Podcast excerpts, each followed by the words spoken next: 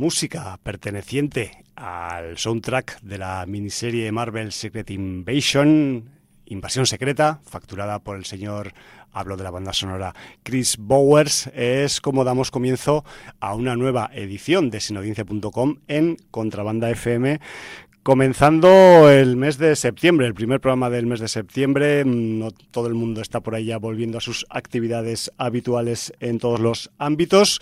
Nosotros, como continuamos en verano haciendo lo nuestro, pues tampoco supone demasiado cambio, pero sí que es verdad que pues se reactivan eh, muchas eh, fechas de eventos, estrenos, otras bailan y en este programa que damos comienzo ahora mismo, que es el programa sin audiencia 1069 1069 es posible que este Secret Invasion sea uno de los contenidos del que debatamos en el programa de hoy. El que te presenta el programa, el que está en el control, el que te pone la música, aunque no siempre la elijo, aunque hay que decir que casi siempre sí que la elijo, pues no es otro que pues yo mismo, Javi Aka Hum. Y en el micro 3, con una potente esponja de color azul, de, esos azules que, se te llenan en las pupilas y que, no te dejan ver otro color después de mirarlo, tengo a mi imprescindible partner Jordi. Buenas tardes, Jordi. Muy buenas tardes. Estamos empezando el septiembre, empezamos, aunque no haya empezado el otoño aún, tenemos por delante una temporada que a nivel peliculístico, festivalero, de cine de género, pues va a ser muy fuerte y mm, tenemos que estar ya, pues eso, haciendo flexiones, entrenando, porque en breve vamos a estar metidos en bastantes fregados a efectos de actividades y eventos y bueno, estas primeras semanas de septiembre son un poco más calmaditas, pero no te creas, hoy tenemos agenda otra vez. Sí, sí, que empiezan festivales ya. Sí, señor. Pues nada, pues vamos a empezar, eh, como siempre, con la interacción con la sin audiencia. Y, luego hablaremos de cositas, porque tenemos cositas. tenemos. Aparte de agenda, tenemos alguna cosita. Incluso primicias, pero no podemos contar todo lo que sabemos. Ahora entenderéis de qué hablo. Incluso noticias, podríamos decir, ¿no? Sí. Vale. Por un lado, tenemos en el libro de visitas que nos escribe Espinalzo y nos dice: Hola, buceando recientemente por la red, he podido visionar Curse of the Undead western de Edward Dane, producido por la Universal en 1959, del que hace tiempo tenía referencias, y muy difícil de ver hasta ahora, ya que nunca se estrenó en España ni se editó en ningún formato. Una misteriosa enfermedad se está cobrando la vida de varias jóvenes en un pueblo del oeste. Las víctimas sufren una extraña anemia acompañada de dos pequeñas marcas en el cuello. A partir de aquí, la película recorre los lugares comunes tanto del western como del cine del terror, típico de serie B. Y a mí esta curiosa mezcla de géneros me ha recordado a aquellos entrañables bolsillo, bolsillo libros de Curtis Garland o Silver Kane. Una rareza de lo más interesante. Pues efectivamente, aquí hablamos en su día de esa novela Pulp que eh, escribió Silver Kane, en nuestro eh, querido Francisco González Ledesma, que era el, seudónimo que utilizaba para escribir y que fue Rancho Drácula, dentro de la colección Kansas, que además es una de las novelas pulp de estas del oeste más buscadas. O sea, si, si en algún lado encontráis esta Rancho Drácula en buen estado, haceros con ella porque está súper preciada hasta el punto que al mezclar género de terror y vampiros con, género de western, eh, hubo una locura con esta ya hace unos años. Hablamos de, en Sin Audiencia de esta novela, porque un friki como nosotros que la tenía, viendo que mucha gente la buscaba y no había manera de encontrarla, la escaneó y la colgó escaneada en internet. Y entonces yo la pude leer ahí, escaneada en internet. Y no sé en qué programa hablé de, esta Rancho Drácula, esta novelita pulp. Y me ha hecho mucha gracia pues la, referencia de, de a, estas novelas, porque el caso de Rancho Drácula es paradigmático, ¿no? Sí, posiblemente hablarás de ella en algún lejano programa como el Sin Audiencia 411 o alguno así. No hay nada como tenerlo referenciado. Podría ¿eh? ser, podría ser. ¿eh? No, es que tengamos eh, referenciado concretamente Rancho Drácula, pero ese, ese día hablamos de las novelas de bolsillo. Muy bien. Entonces, probablemente como estaba Silver Kane por ahí por la por la ensalada de aquella tarde, pues pues quizás hablamos 2010 aquello, eh, majo. Sí, no, claro, claro. Muchos años. Eh, bueno, pues está Curse of the Undead, que bueno, claro, sabéis el cariño que le tengo yo a los vampiros, y entonces ya mm, Espinazo me ha metido el gusanillo y pues tendré, que buscarla. Y dice, y a propósito de vuestro comentario sobre Stephen King, recientemente he leído Mientras escribo, del año 2000. Excelente obra autobiográfica donde el autor habla tanto de su método de escritura como del accidente que sufrió y que inspiró Misery, incluso de sus múltiples adicciones, desde la bebida hasta todo tipo de sustancias. Y aquí deja algunas perlas, como que no recordó en absoluto haber escrito Cujo, ya que la creó estando bajo los efectos del alcohol y a lo que apostilla haberla leído recientemente y parecerle sorprendentemente buena. Genio y figura. Qué cabrón. También en el último programa hablabais sobre una posible versión femenina de The Expendables. Y ya se hizo algo parecido en 2014 con el film Mercenaries. Pero, por desgracia, la produjo la infame Asylum. Y el resultado, como es habitual en esta compañía, es lamentable. Una pena, ya que contaba en su reparto con figuras del cine de acción como Cynthia Rothrock, Zoe Bell, Christina Loken, Vivica Fox o Brigitte Nielsen. Una oportunidad perdida. Y nada más. Saludos Total. a la señora audiencia y una tardía felicitación a Chemix por su reciente paternidad. Eso, Eh, eso. a, a mí, aparte de que vimos que Stallone tuvo un proyecto y que luego hubo una desafección se- y no se hizo, se fue- se fue al a mí me sonaba que había habido algo serie cetosa serie o así. cetosa, sí. sí. O W Lo, lo que no sabía que habían contado con porn, pornstar reconvertidas y alguna exestrella de los 80 como la señora de Stallone, precisamente. Exacto, sí, que ya sabemos que igual pues de actuar no sabía mucho, pero tenía tenía una, Tenía físico. tenía percha, entonces Sí, sí. pues bueno, yo qué sé, la usaba. De hecho, pegaba mal, más con Dolph Lundgren que, con, con Stallone. Bueno, ¿no? ahí le encontraron, eh, digamos, vías argumentales para que pudiera salir en las películas, ¿no? Porque además también la, la comparativa física Stallone-Nielsen, pues claro, era, Sí. había una, un- como un desfase, ¿no? Es que De- yo creo que cuando estaba con, con Brigitte Nielsen Stallone tenía a Iván Drago en mente, le, le venían Algo así. ¿no? Exacto, sí, es una especie de Iván Drago hecho mujer, Femenino, ¿no? sí. Bueno, bueno. Chemix, que nos dice muy buenas, lo primero darle las gracias al amigo Espinalzo por sus felicitaciones y me apunto Curse of the Undead también.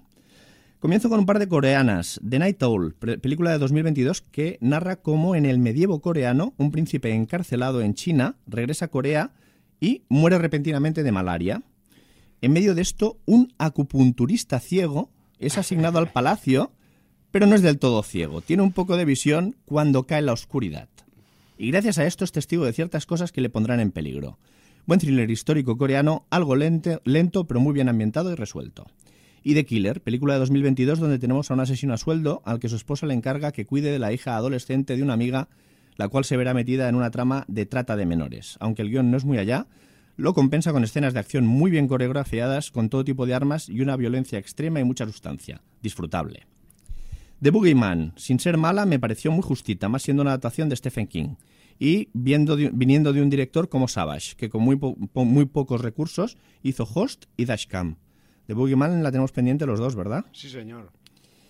Y El último viaje del Demeter. Eso ha sonado como apuntarse de trabajo en antena, ¿no? Sí, bueno, pues ya, yo ya me he apuntado de la de Curse of the Undead, pues ahora Ya. de Boogeyman. Porque además la tenía presente, pero no la tenía muy. ¿Sabes? Sí, sí, sí. Bueno, yo me había- si te digo la verdad, me había olvidado de ella ya. Mm, Directamente, Pero, bueno, ¿no? Directamente. Sí, con lo que tenemos por delante, ya que sé. Bueno, en fin.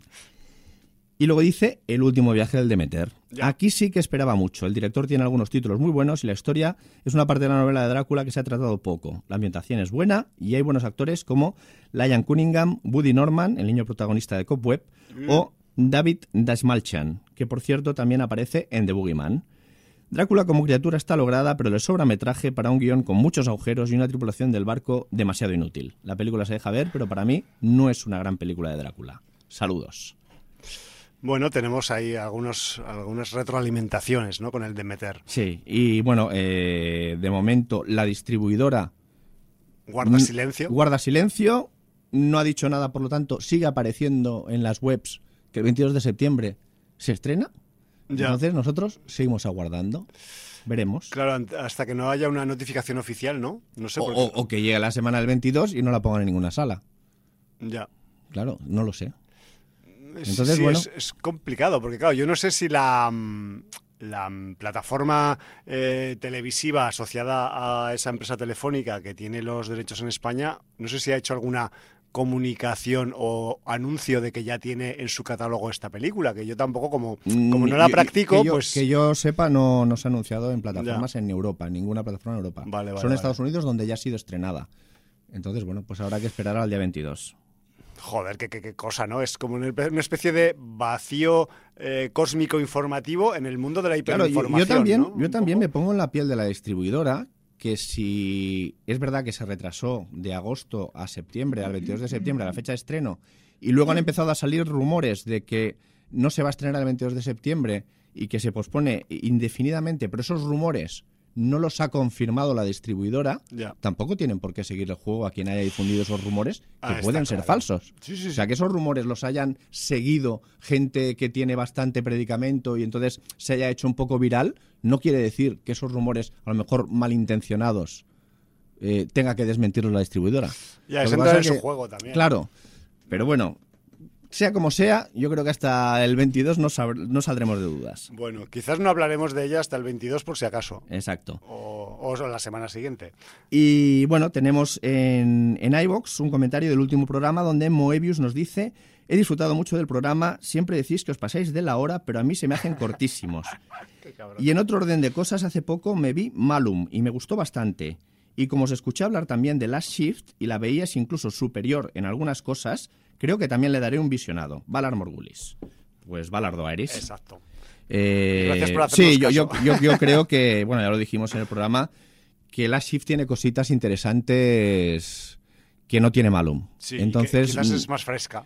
Yo creo que no es excluyente verlas ambas y, y, bueno, claro, evidentemente ver una y luego ver otra, da igual en el orden que las veas, vas a tener muchas referencias y, muchos... Y paralelismos. Paralelismos y, paisajes cotidianos, vas a decir, hostia, sí. Pero aún así, yo creo que, que, es una experiencia que se puede, se puede hacer en el orden que quieras. Sí, de hecho, quien, quien quiera ver Malum próximamente en una pantalla un poco más grande que la de su casa, eh, la programan en el Berretina de Cornellá, creo recordar. Así es, ahora, ahora hablaremos porque además no sé si empieza ya... Empieza el martes. El martes, o sea que tenemos que empezar a hablar ya hoy.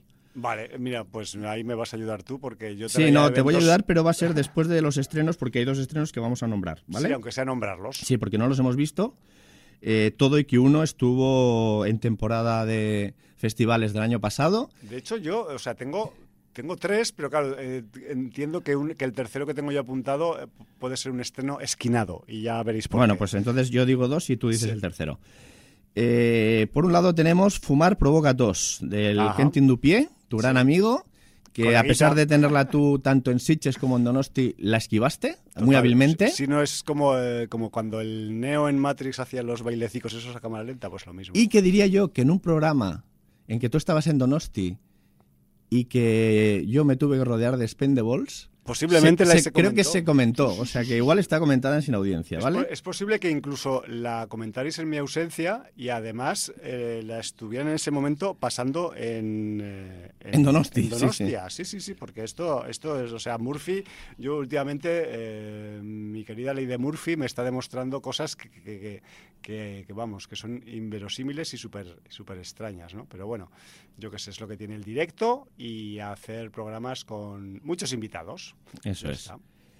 Por otro lado tenemos eh, La Monja 2.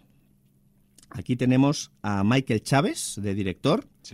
Y bueno, pues eh, si habéis visto La Monja, pues esta es la segunda parte. Yo como no he visto La Monja, veo varios nombres en el reparto. No sé quién repite y quién no repite. Bonnie Arons, La Taisa Farmiga, Stone Ray o Anna Popplewell.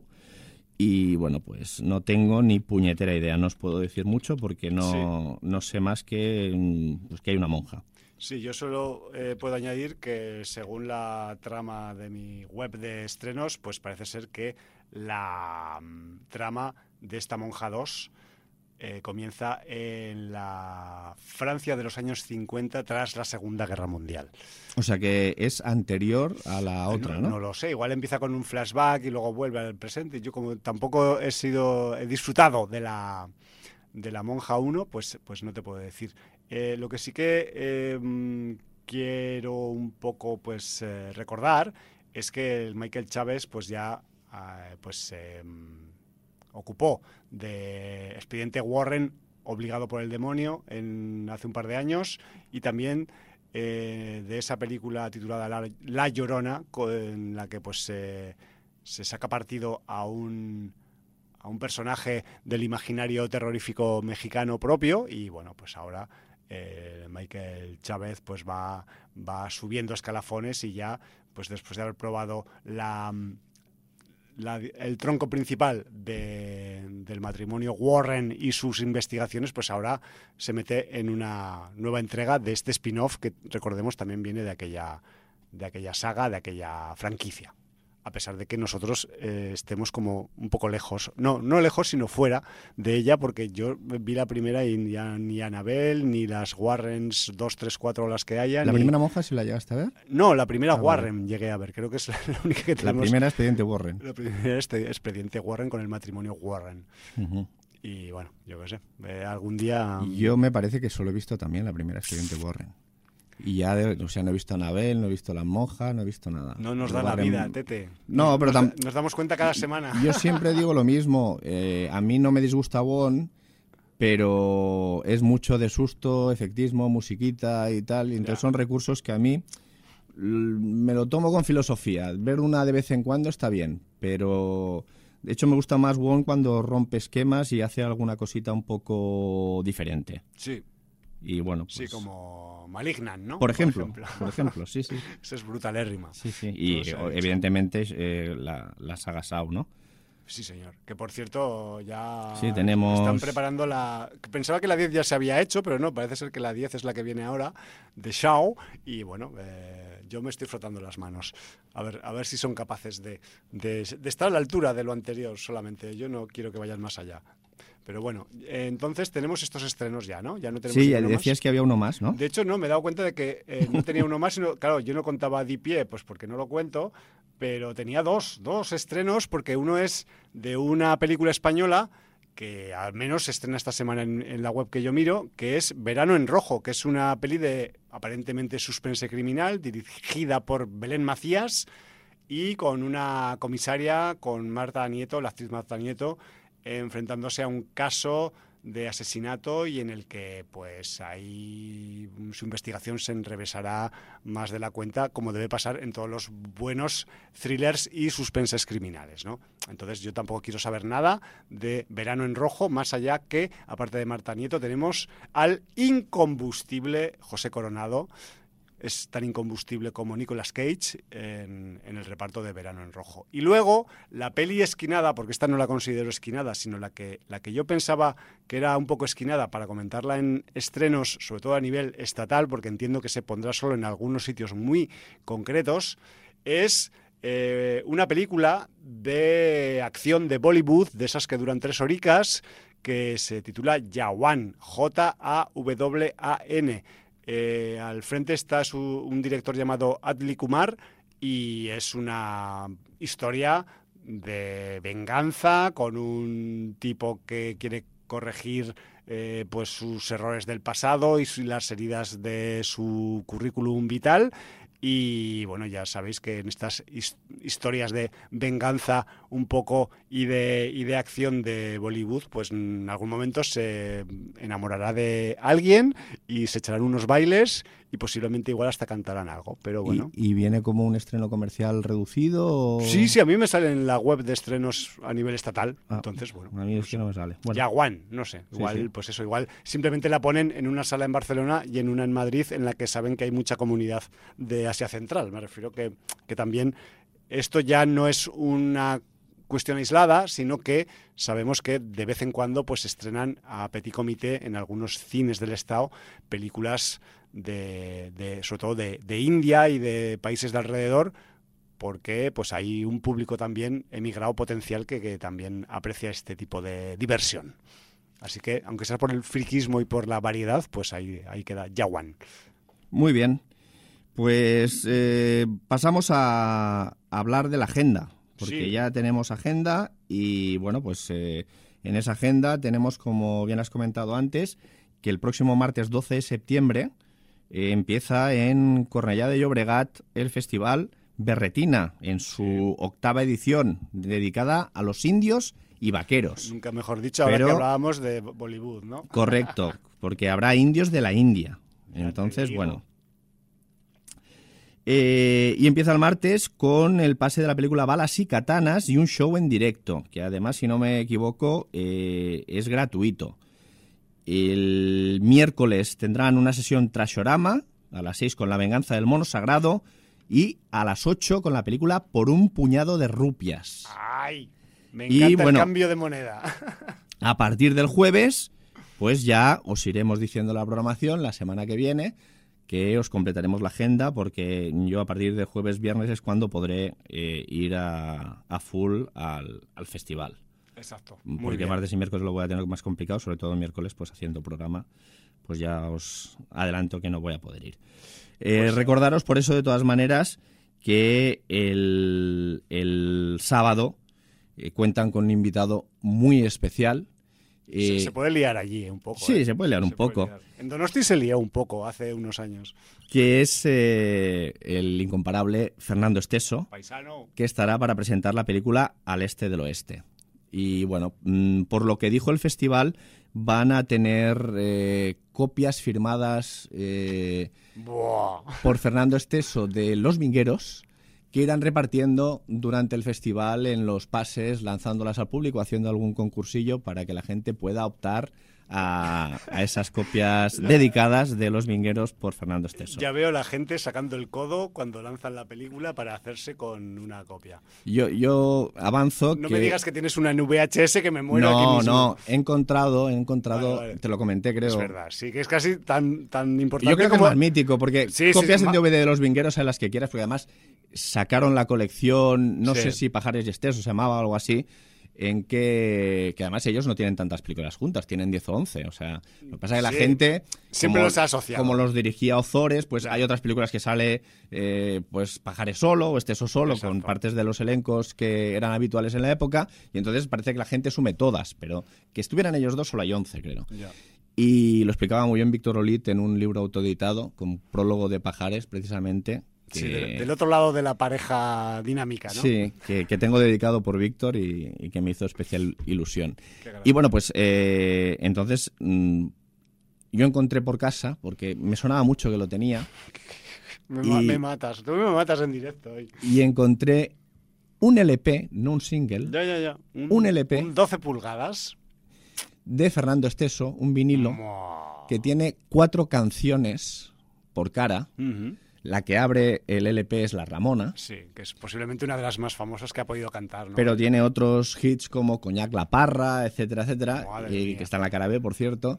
y, bueno, pues eh, además la, portada es blanca, por detrás sale eh, una foto de él y tal, con ese, esa indumentaria de pueblo, porque eh, la gente no sabe que musicalmente el señor Fernando Esteso es uno de los precursores del llamado agropop en este país. Exacto. ¿Eh? Luego Anticipándose unas, un par de décadas a otros grupos. Bueno, no, de hecho ya en la época con Desmadre 75, con, o sea, hubo, hubo un movimiento de agropop con algunas bandas eh, y, solistas, en el caso de Fernando Esteso, que luego sí, como bien dices tú, luego ya el tractor amarillo y todo, y el OPA quiere hacer un corral, recogieron esto en los 90 y en los 2000. O no me pises que llevo chanclas. O no me pises que llevo chanclas, pero que todo esto es un movimiento que nació a finales de los 60 y a principios de los 70, eh, pues con, con, estos, más bien a, mediados de los 70, porque con el dictador poquitas cosas de estas se podían hacer. Y, bueno, pues eh, ahí Fernando Esteso tuvo mucho peso. Sí, aparte que es un tipo que es un... Eh, hombre del espectáculo todoterreno. Me refiero que sabe actuar, sabe cantar, sabe bailar, sabe interpretar papeles serios, aunque se haya enfocado en papeles cómicos. Me de, de hecho, de es, hecho, es un tío polivalente. Claro. De hecho, sus actuaciones en el mundo de la farándula, eh, cantando, imitando, contando chistes, haciendo monólogos, fue lo que le abrió luego las puertas a la actuación. Exacto. O sea, realmente él fue un cómico que luego pasó al cine. Venía más de teatro, de las revistas, de estas de variedades y tal, y que luego pues saltó a las y, pelis. Y además eh, un tío que cantando tenía muy buena voz. Eh, Hombre, de Aragón. Claro, el, tipo, claro, cantaba estas canciones así, en plan eh, pueblerino, pero luego cuando lo escuchabas hacer imitaciones y tal, el tío no cantaba mal, la tocaba. Tenía, tenía el toque. Sí. Y bueno, pues encontré este qué vinilo. Envidia, qué envidia, chaval. Y yo lo voy a llevar con un buen rotulador ahí porque yo quiero que Fernando me lo firme y a ser posible que nos podamos hacer una fotillo para sin audiencia con él y el disco firmado. Ya qué, veremos. Qué fuerte, me has dejado aquí patidifuso, tío. Pero bueno, sí, sí, sí, es lo que tiene. Yo sí que tengo eh, pues la canción de La Ramona en alguna compilación de, la época, pero no es no tengo ningún disco en solitario del propio Esteso, así que en ese aspecto me ganas. Eh, como tú muy bien dices, la semana que viene ya ahondaremos un poco más en la edición 23, no número 23, sino de 2023 del Berretina Fest, pero este fin de semana también tenemos eh, por tierras de Cataluña otro acontecimiento que tiene que ver con el cine de género, con el terror, el gore y el fantástico, y concretamente es la edición número 14, atención, eh, que es que también, eh, poca broma, del Fango Fest que se celebra en las Terres del Ebra, en la zona del Delta del Ebro, en la localidad de Amposta. Allí, desde el jueves 7 hasta el 11, que aquí en Cataluña es festivo, por ser la Diada Nacional, pues va, va a concurrir eh, todo el contenido de este eh, Fango Fest, de su edición número 14.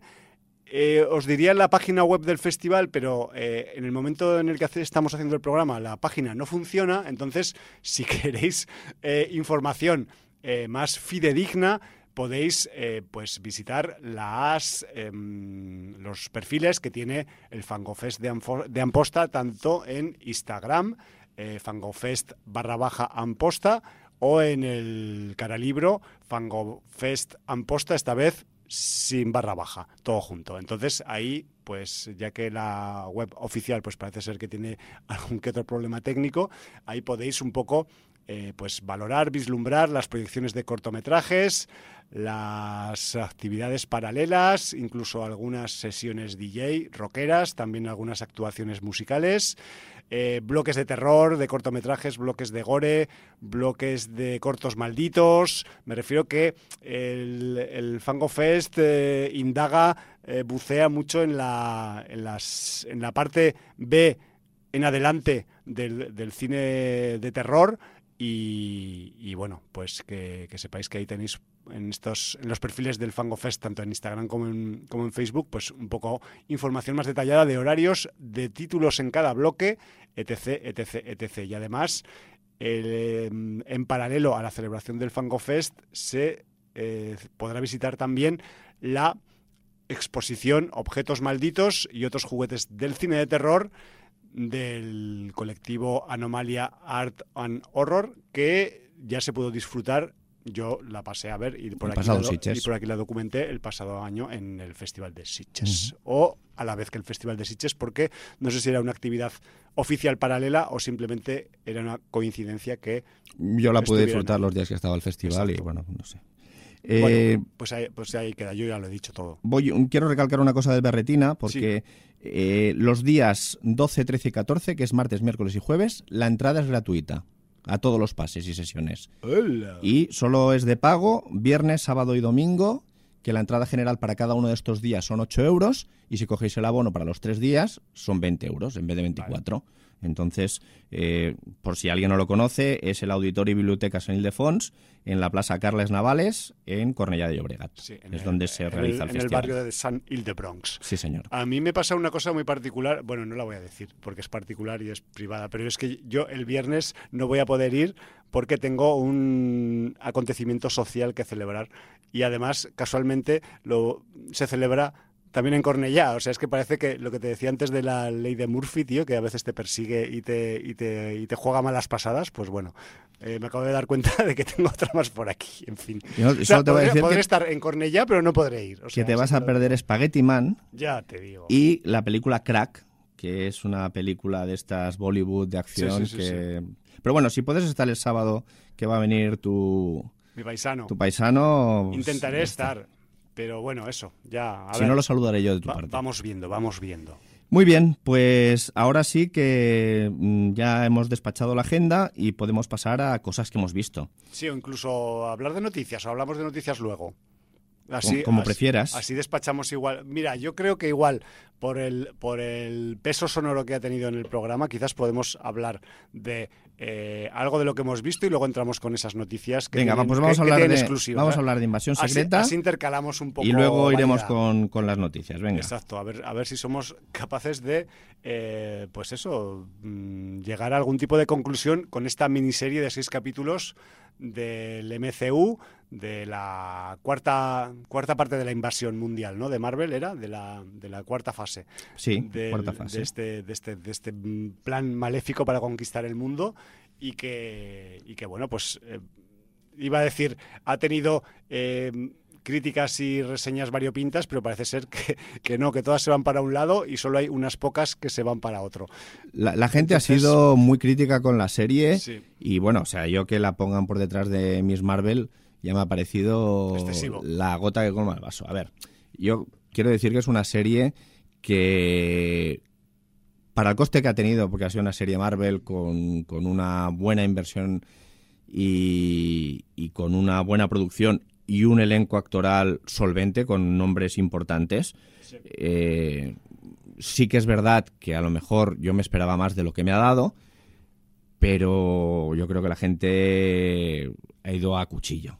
Ha ido a cuchillo, a pesar de que yo le veo agujeros de guion y le veo algún despropósito que otro. Pero, bueno, ahora, ahora entraremos en materia. Pero quieres decir que ha ido a cuchillo eh, de forma superficial.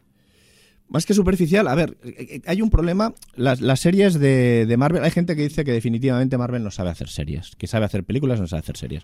Pero eso tampoco sería verdad porque hay películas que también son una mierda. Exacto. Entonces, eh, yo no estoy de acuerdo. A mí WandaVision me pareció muy sorprendente, puede tener sus cosas. el, el Halcón y Soldado de Invierno en otra línea estuvo entretenida, como una buddy serie, ¿no? Sí, quizás era la que más se comparaba con, con Invasión Secreta. ¿no? Es una serie, aunque tenga sus momentos de buddy movie, bastante seria, y luego el argumento es que es bastante parecido en cuanto a thriller político con tintes de espionaje, sí. Con, desarticular acciones si, si, cambias una facción de Skrulls por una facción terrorista, prácticamente tienes lo mismo, el, mismo argumento. Es que ¿eh? los Screws de Invasión Secreta son terroristas, a efectos técnicos. Sí, ellos mismos se llaman rebelión, como se llamaban rebelión los otros. ¿no? Sí. Entonces, de hecho, eh, los argumentos son muy parecidos. Eh, Loki tiene cosas muy interesantes, aunque bueno, había alguna cosilla, ya muy dijimos... muy loquita todo. No, pero había algún capítulo donde se notaba, o sea, parece que a veces con el dinero que invierte Marvel no tenga muy claro cómo, cómo hacer las cosas. Sí, porque eh, en lo que yo me acuerdo el capítulo, me parece que era el 3, que había unas escenas de, de, cromas que, que, es que yo creo que ni las actrices y los actores sabían dónde estaban ni cómo se movían. O sea, era un poquito... Pero bueno, dicho esto, vamos con esta serie que está dirigida por el Kyle Bradstedt, que es el, Bradstreet, que es el creador, y la mayoría de capítulos dirigidos por Ali Selim. Exacto. y luego guionizado por el propio Kyle Bradstreet y Brian Tucker, Beto Dantas y Matt McRee, con seis más. O sea, han tenido guionistas para aburrir y hay unos agujeros de guion que te mueres. Pero bueno. Quizás a veces la explicación de los agujeros suele ser esa, que, que ha pasado el guion por muchas manos. Y bueno, pues un reparto que tiene, mm, ya podemos decir que el protagonista de Invasión Secreta, mm, cero sorpresas, es Nick Furia. Y tenemos pues a Samuel L. Jackson haciendo de Nick Fury. Y luego en el reparto pues tenemos gente solvente como Ben Mendelssohn, la Olivia Colman, Emilia Clark, el, el Kingsley Benadir, que, que, lo podemos ver en un registro ahora tan diferente en Barbie. Ya. Y, bueno, en Barbie yo como no la he visto. No, no, yo tampoco, pero, bueno, que, que, es un contraste, ¿no? Porque... es uno de los más chungos de la serie. De hecho, podríamos decir que el más chungo es el más chungo de la serie. Las cosas son, spoiler, son así, ¿no? Sí. Y, y, bueno, pues eh, el reparto está bien, sin duda. Pero claro. de hecho, yo destacaré luego alguna cosita más porque a mí, ha habido algunas cosas que incluso me han sorprendido y creo que son de lo mejor que se le puede sacar a esta serie tan polémica en registro. Bueno, también Martin Freeman, Don Cheadle, un montón de gente. Luego hablaremos más del reparto, pero para que os hagáis una idea, que ha contado con, con nombres importantes. Sí. Dicho esto, eh, nos cuenta un poco. Sí, bueno, la música de Chris Bowers, que creo que ya lo has dicho en el avance. Sí, sí que a mí pues es una de las cosas que también me ha agradado bastante en esta película, en esta serie, perdón, y además con la cuestión de que el registro es de suspense de espionaje en, general en la serie y la música va en total consonancia, aparte de que pueda tener algunos momentos o pasajes más, eh, vamos a decir, dramáticos o épicos, como la sintonía general de la serie, que es la que hemos escuchado al principio, que eso igual no lo he dicho al comenzar el programa. Por cierto, que veo que aquí, no sé si es verdad o no, Film Affinity lo considera ya fase 5. Que la fase 5 empezó con Ant-Man y la avispa Quantum Manía, Guardianes de la Galaxia Volumen 3 e Invasión Secreta. Pues yo ahí me pillas fatal porque ni puñetera idea. O sea, si lo dice. Vale, o sea que, que es la, la, primera de las series de la fase 5, luego vendrán Echo, la segunda de Loki y, y alguna otra serie y la película de The Marvels. O sea, no lo sé la consideran la primera serie de la fase 5. A ver, yo te lo confirmo porque lo acabo de mirar en mi, me, da, me da igual, en, mi enciclopedia de referencia, que es la Wikipedia, y en la Wikipedia dice que es la primera serie de la fase 5. También, ¿no? Sí, vale, pues confirmado. Entonces, Film Affinity estaba en lo cierto. Aprendemos con la Wiki Wiki. Pues Miss Marvel se quedó en la fase 4. Eso. bueno, Entonces, en algún momento había que cortar, ¿no? Y decir, venga, empieza el 5. Eh, aquí que tenemos, realmente lo que tenemos es una continuación de lo que vimos en, en no Miss Marvel, sino en la Capitana Marvel, la película. Porque allí se dan unos acontecimientos que afectan a, a, Nick Fury y realmente de ahí, donde también tenemos a Ben Mendelssohn, que no voy a decir qué personaje es, pero es un personaje muy importante, y, bueno, pues eh, aquí lo que tenemos, esta invasión secreta, el título ya os deja claro que pasa algo. Ya hablamos del primer capítulo, creo, ¿no? Sí. Sí. Bueno, pues eh, es que... Prometía mucho el primer capítulo. Primero y el, y el, segundo te daba un poco de, de trasfondo también. el 5 y el 6 me han gustado bastante, ya lo adelanto. Bueno, pero bueno. A, a, ver, es una serie que ya la propia Marvel yo creo que tenía clara, claro que ha ido de más a menos, en el sentido de que empezó fuerte y luego fue bajando y, empezaron capítulos de una hora y el último capítulo dura 35 minutos. Y si vas viendo, cada capítulo dura menos que el anterior. Ya el, el, 4 y el 5 duran 40 minutos. Sí, algo, algo pasó ahí en la producción. Sí, o sea que algo ha habido, ¿vale? Dicho esto, ¿qué problema puede tener para los fans de Marvel? Bueno, pues esta invasión secreta, que es eh, una, una, una serie donde va a haber mucho espionaje, donde el secreto va a ser saber eh, cuántos Skrulls hay infiltrados en, el poder eh, de la Tierra y, qué están manejando y, qué pueden conseguir. Pues bueno, pues eh, esta trama que parece tan interesante, de alguna manera lo que hace es que la película tenga cuatro escenas de acción en toda la, la serie. La película no, perdón, la serie. La serie. Y entonces, claro, distribuyen estas cuatro escenas de acción entre los seis capítulos. Y claro, no toca para todos los capítulos. No toca para todos los capítulos. Yo eso lo veo, Jordi. y además, no todas las escenas de acción son muy largas. Mm, porque hay 10 minutos de capítulo de la escena de acción y luego hay 40, 30, 50 minutos más que son de otras cosas. sobre todo diálogos. Y entonces, ¿qué pasa? Que hay mucho diálogo. Es una serie mucho de hablar que no quiere decir que los diálogos sean intrascendentes, porque tiene diálogos más interesantes y diálogos menos interesantes. Eso también hay que decirlo. Eh, problema. Bueno, el primer problema que tenemos es que eh, la Tierra está comandada por una cantidad de poderes en la sombra que la harían ingobernable. Ya, pero esto ocurre también en los cómics. Ya, pero quiero decir. Y en algunas otras franquicias. En el propio, en el propio MCU. ya, ya, ya. Resulta que, claro, que no, que, que Hydra es la que domina el mundo. Pero también los Skrulls dominan el mundo. O lo quieren dominar. Claro, y luego resulta que tienes, bueno, ahora no me acuerdo más, pero tienes mm, no sé qué facción que domina el mundo. Y, bueno, que al final dices... en, cada subtrama del universo Marvel hay una organización que aspira o está aspirando o incluso practica el gobierno mundial. Y entonces, ¿qué pasa? Que al final, joder, o sea, ellos mismos no saben quién domina el mundo, ¿no? Exacto, sí, porque es que en cada, en cada producto que sacan, pues eh, realmente acaban recayendo en, el mismo concepto. A mí, y, vamos intercalando comentarios, si te parece a mí, si lo que una de las cosas que más me llama la atención de este producto Marvel, por llamarlo de alguna forma, es algo asociado a esta idea que, hablas tú de la gobernabilidad del planeta, ¿no? Y es que eh, me, choca y, me, hace hasta cierto punto, pues gracia, que eh, un, alguien como Marvel, que puede hacer historias de lo que sea porque tiene el dinero para hacerlo, pues sea capaz de absorber una leyenda urbana barra teoría de la conspiración y, a hacerla lo más real posible. Y estoy hablando de esa que dice que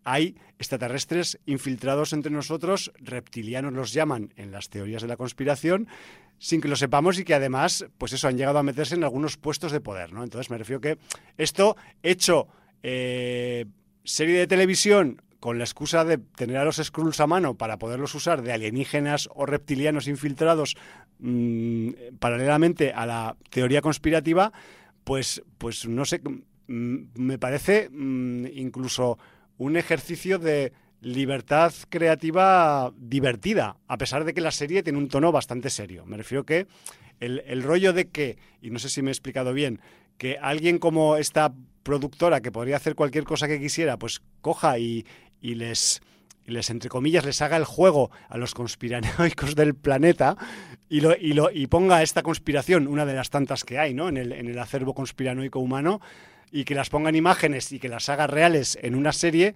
pues ¿qué quieres que te diga? A mí me, como que me da su rollo, ¿no? Y independientemente de que el resultado pueda ser más hacia un lado o hacia otro, ahí me parece que hay que darle un cierto valor a la serie y no sé si la gente le está sabiendo dar ese valor más allá, ya te digo, del resultado a nivel de entretenimiento o de acción o de encaje de la trama dentro de la, del universo Marvel en sí mismo, ¿no?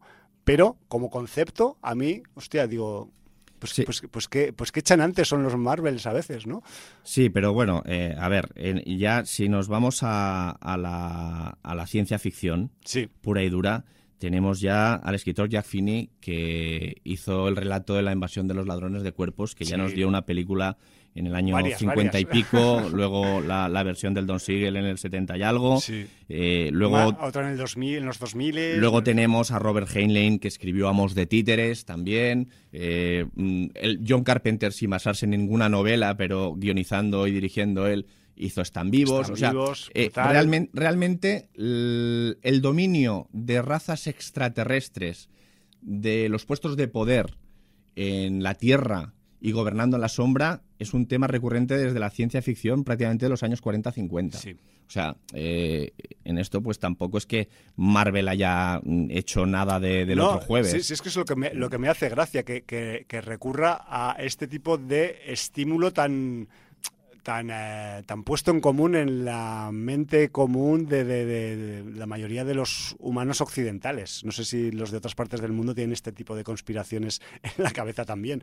Pero, por eso te digo, Jordi, que es, que es, la, cosa que me hace más tilín, ¿no? Que dices, hostia, ahora cuando esos eh, gurús de YouTube que hablan de estas conspiraciones podrán poner imágenes de verdad en las que se aparecen extraterrestres eh, gobernando algunos sitios del mundo, ¿no? Que salen en la serie misma. Entonces ya no hace falta recurrir a montajes cutres digitales, sino que ya hay una serie que lo narra. De hecho, ya lo podían hacer con que ahora me están transmitiendo los oyentes que tenemos en directo, las oyentes, me están diciendo, eh, has dicho todas esas referencias bibliográficas y cinematográficas y no has dicho la serie de televisión V que ah. ya explotó lo de los reptilianos pues hace cuatro décadas, ¿no? o la de Alien Nation, que también sí, pero ya, un poco con ya este más tarde y diferente, ¿no? Pero bueno, sí, o sea, quiero decir que es, una cosa recurrente dentro de la ciencia ficción.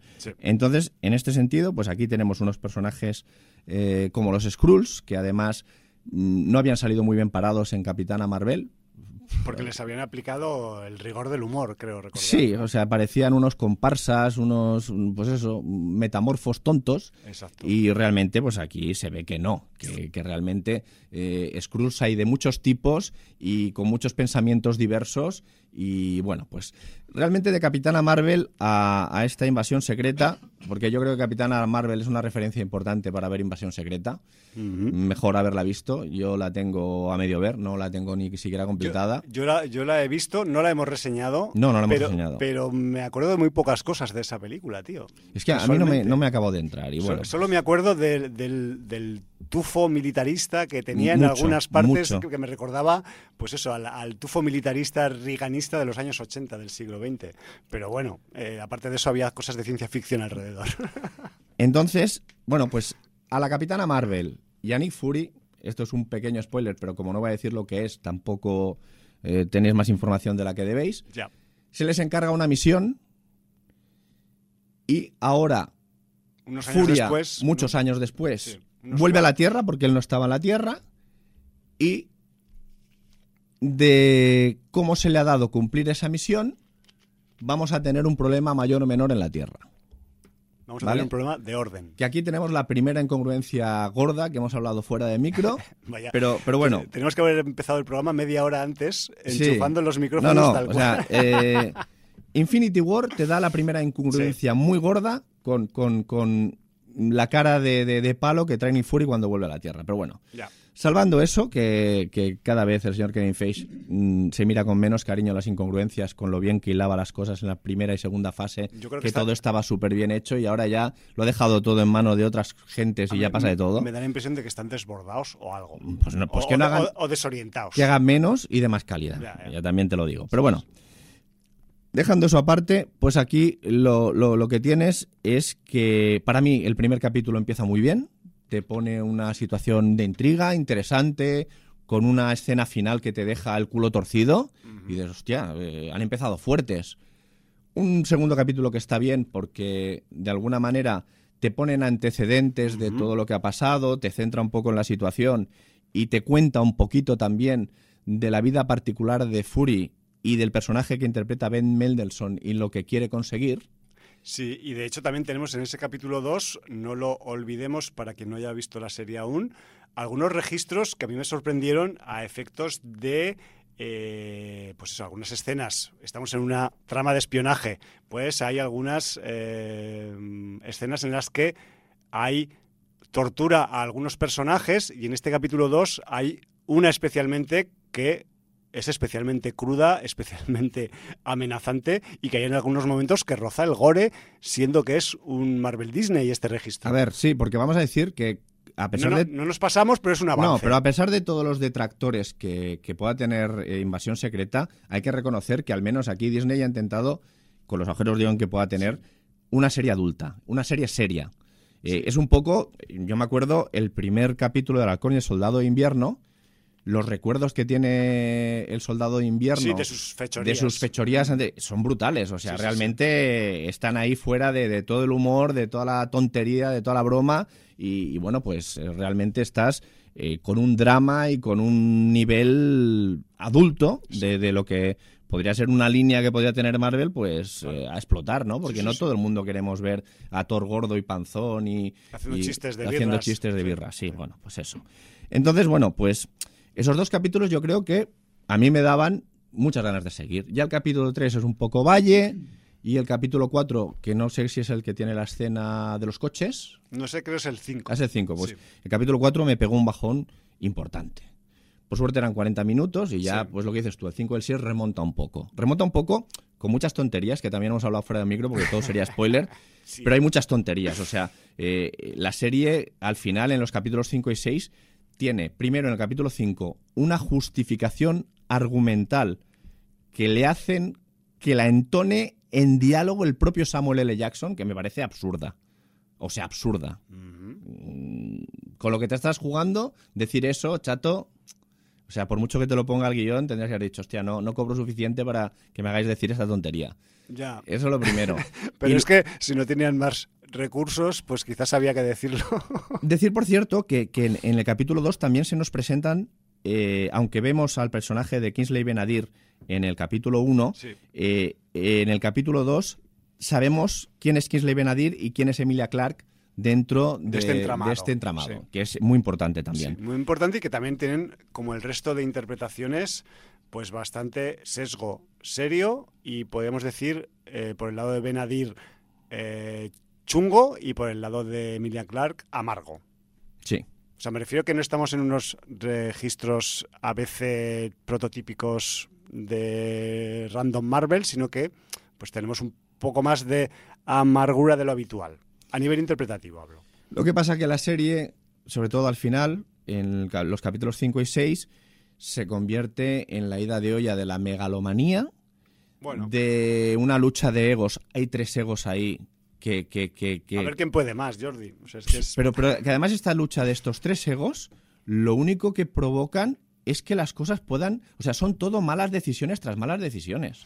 A un nivel que dices, de llevarte las manos a la cabeza, que dices, es que esto, esto de verdad, ¿quién, lo ha pensado? Ya, pero, pero piensa que están a un nivel eh, de amenaza en la sombra mundial que a veces pero precisamente, puede precipitar lo, que no puedes hacer erróneas. Lo, que no puedes hacer es cuando te estás jugando el futuro de la humanidad, tirar una moneda al aire. Bueno. Y, tiran la moneda al aire varias veces. Sí, la verdad es que juegan bastante a tirar la moneda. Claro, es que al, final dices, es que como te salga mal cualquier momento, claro. Los guionistas siempre dicen que la cara salga antes que la cruz. sí, pero algún día se acabará. Eh, bueno, no sé, yo es, es, una serie que no me ha importado verla, me ha entretenido a ratos, a ratos se me ha hecho un poquito pesada, pero en conjunto no me arrepiento de haberla visto. Creo que no está mal, creo que, también eh, es un poco redundante, no sé por qué los guionistas se han empeñado, o sea, primer capítulo, cuatro veces, cuatro personajes diferentes le dicen a Furia que está acabado. Segundo capítulo, tres personajes diferentes le dicen a Furia que está acabado. Y así todo, para llegar al último capítulo... Tiene mala cara capítulo y que Furia se pueda sacar la chorra. y no estar acabado. Eh, a ver, pero es que tiene mucha experiencia también. Pero me parece muy infantil. Y aparte es Samuel L. Jackson. Jugar, esa baza. O sea, si me haces una. una como muy sencillo. Si me haces una serie seria, que valga la redundancia, una serie adulta, una serie donde lo, que dices tú, puede salir incluso una tortura que, que, es bastante explícita, que no es algo habitual en Marvel. Mm, me sale una conspiración con, con bastante suspense y, bueno, que hay también saber quién es infiltrado o no es infiltrado, hay quien lo pueda adivinar antes o después, pero bueno. Que, que forma parte de la salsa de la serie. De la salsa de la serie. Todo el rato. Y luego me das algunos argumentos y algunas bazas que parecen para niños de 12 años, dices, hostia, eh, que, has tenido 10 mm, guionistas. Sí. No me jodas. Por algo será que No me jodas. Es que cuando hay muchos guionistas es su señal de, de baile, tío. En fin, mm, las escenas de acción están bien resueltas, están bien hechas. Sí, tanto la del eh, capítulo 1 como las del 5 y 6, a pesar de que la del 5 igual es mm, un poco más corta que las otras. Para que ahora, ahora yo no sé si, la de los coches y la de la casa están las dos en el 5 o hay una en el 5 en el 6. La de los coches es en el 5. La de la casa no estoy seguro si está al principio del 6. Vale. O al final del 5. Y luego, y luego hay, hay, una escena más al uso Marvel. Más de eh, Super Hero Shit correcto al final del 6. Sí. Pero a mí no me acabó de hacer el peso por un tema que hemos hablado también, que es más la explotación visual que la explotación práctica. Sí, más de, mm. más de, digamos, sacarle partido a una pelea vistosa. Me refiero que aquí tenemos a dos, no vamos a decir quiénes, dos supers repartiéndose de lo lindo, como pasa más o menos en las películas, con super habilidades enfrentadas y eh, pues para mi gusto, este es un combate de esos que, yo considero, a efectos visuales y a efectos de combate, pues mandanga de la buena, ¿no? Que casi nos remite pues a un rollo Super Saiyan de Dragon Ball entre Piccolo y Bulma, por decir dos personajes potentes. Pero por tener ese eh, final tan efectista, haces una subnormalidad una subnormalidad absoluta. Bueno, pero a mí no me parece tan. A mí me parece una subnormalidad horrible, yo qué sé. Porque mm, solamente uno de los personajes hace algo y al otro no se lo dejas hacer y ya tienes acabada la. Ya, pero entonces no hay pelea. Claro, pero entonces estás haciendo una subnormalidad para que haya pelea. O sea, guionísticamente es un agujero de guion, pero como largo triunfo. Bueno, pues uno, a ver, más ¿tú qué quieres? ¿Tú qué quieres? ¿Tener una pelea chachi o salvar al mundo?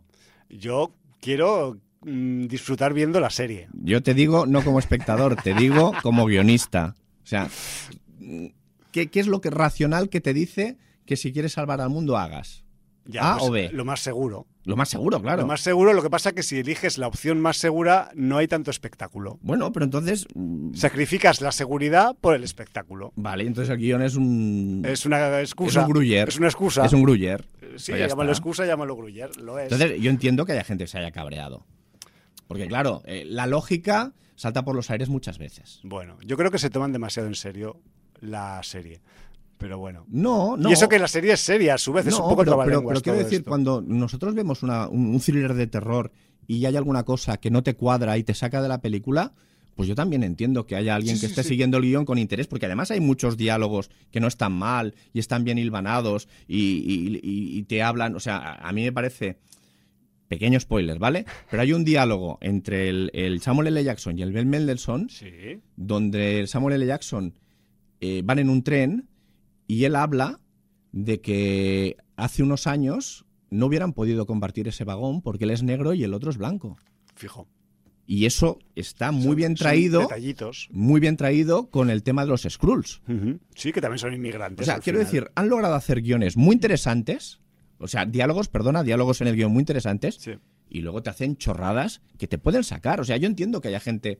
A ver, yo, yo lo he mirado como un espectáculo y me ha dado igual. A mí nada me ha sacado. Pero, pero entiendo que haya gente que, que, que, bueno, que diga, hostia, es que se han pasado. Se han pasado porque eh, si, si tu personaje quiere salvar al mundo, hay cosas que no puede hacer, porque lo que está haciendo es tirar una moneda al aire. Bueno, es que a veces igual no te queda más remedio que tirar una moneda. Pero es que sí les queda más remedio, te lo estoy diciendo. Es que claro, es que no, no hace falta. No hace falta. No sé, pero es que entonces no habría serie, Jordi. Bueno, no, haría ese final, cuidado. Porque eh, si no tienes la moneda al aire, puedes a tener otro final. No tan espectacular, no, pero tienes otro final. Más capítulos. No, otro final, otro final, porque no te hace falta, no están equiparados. Ya. No, no hay combate.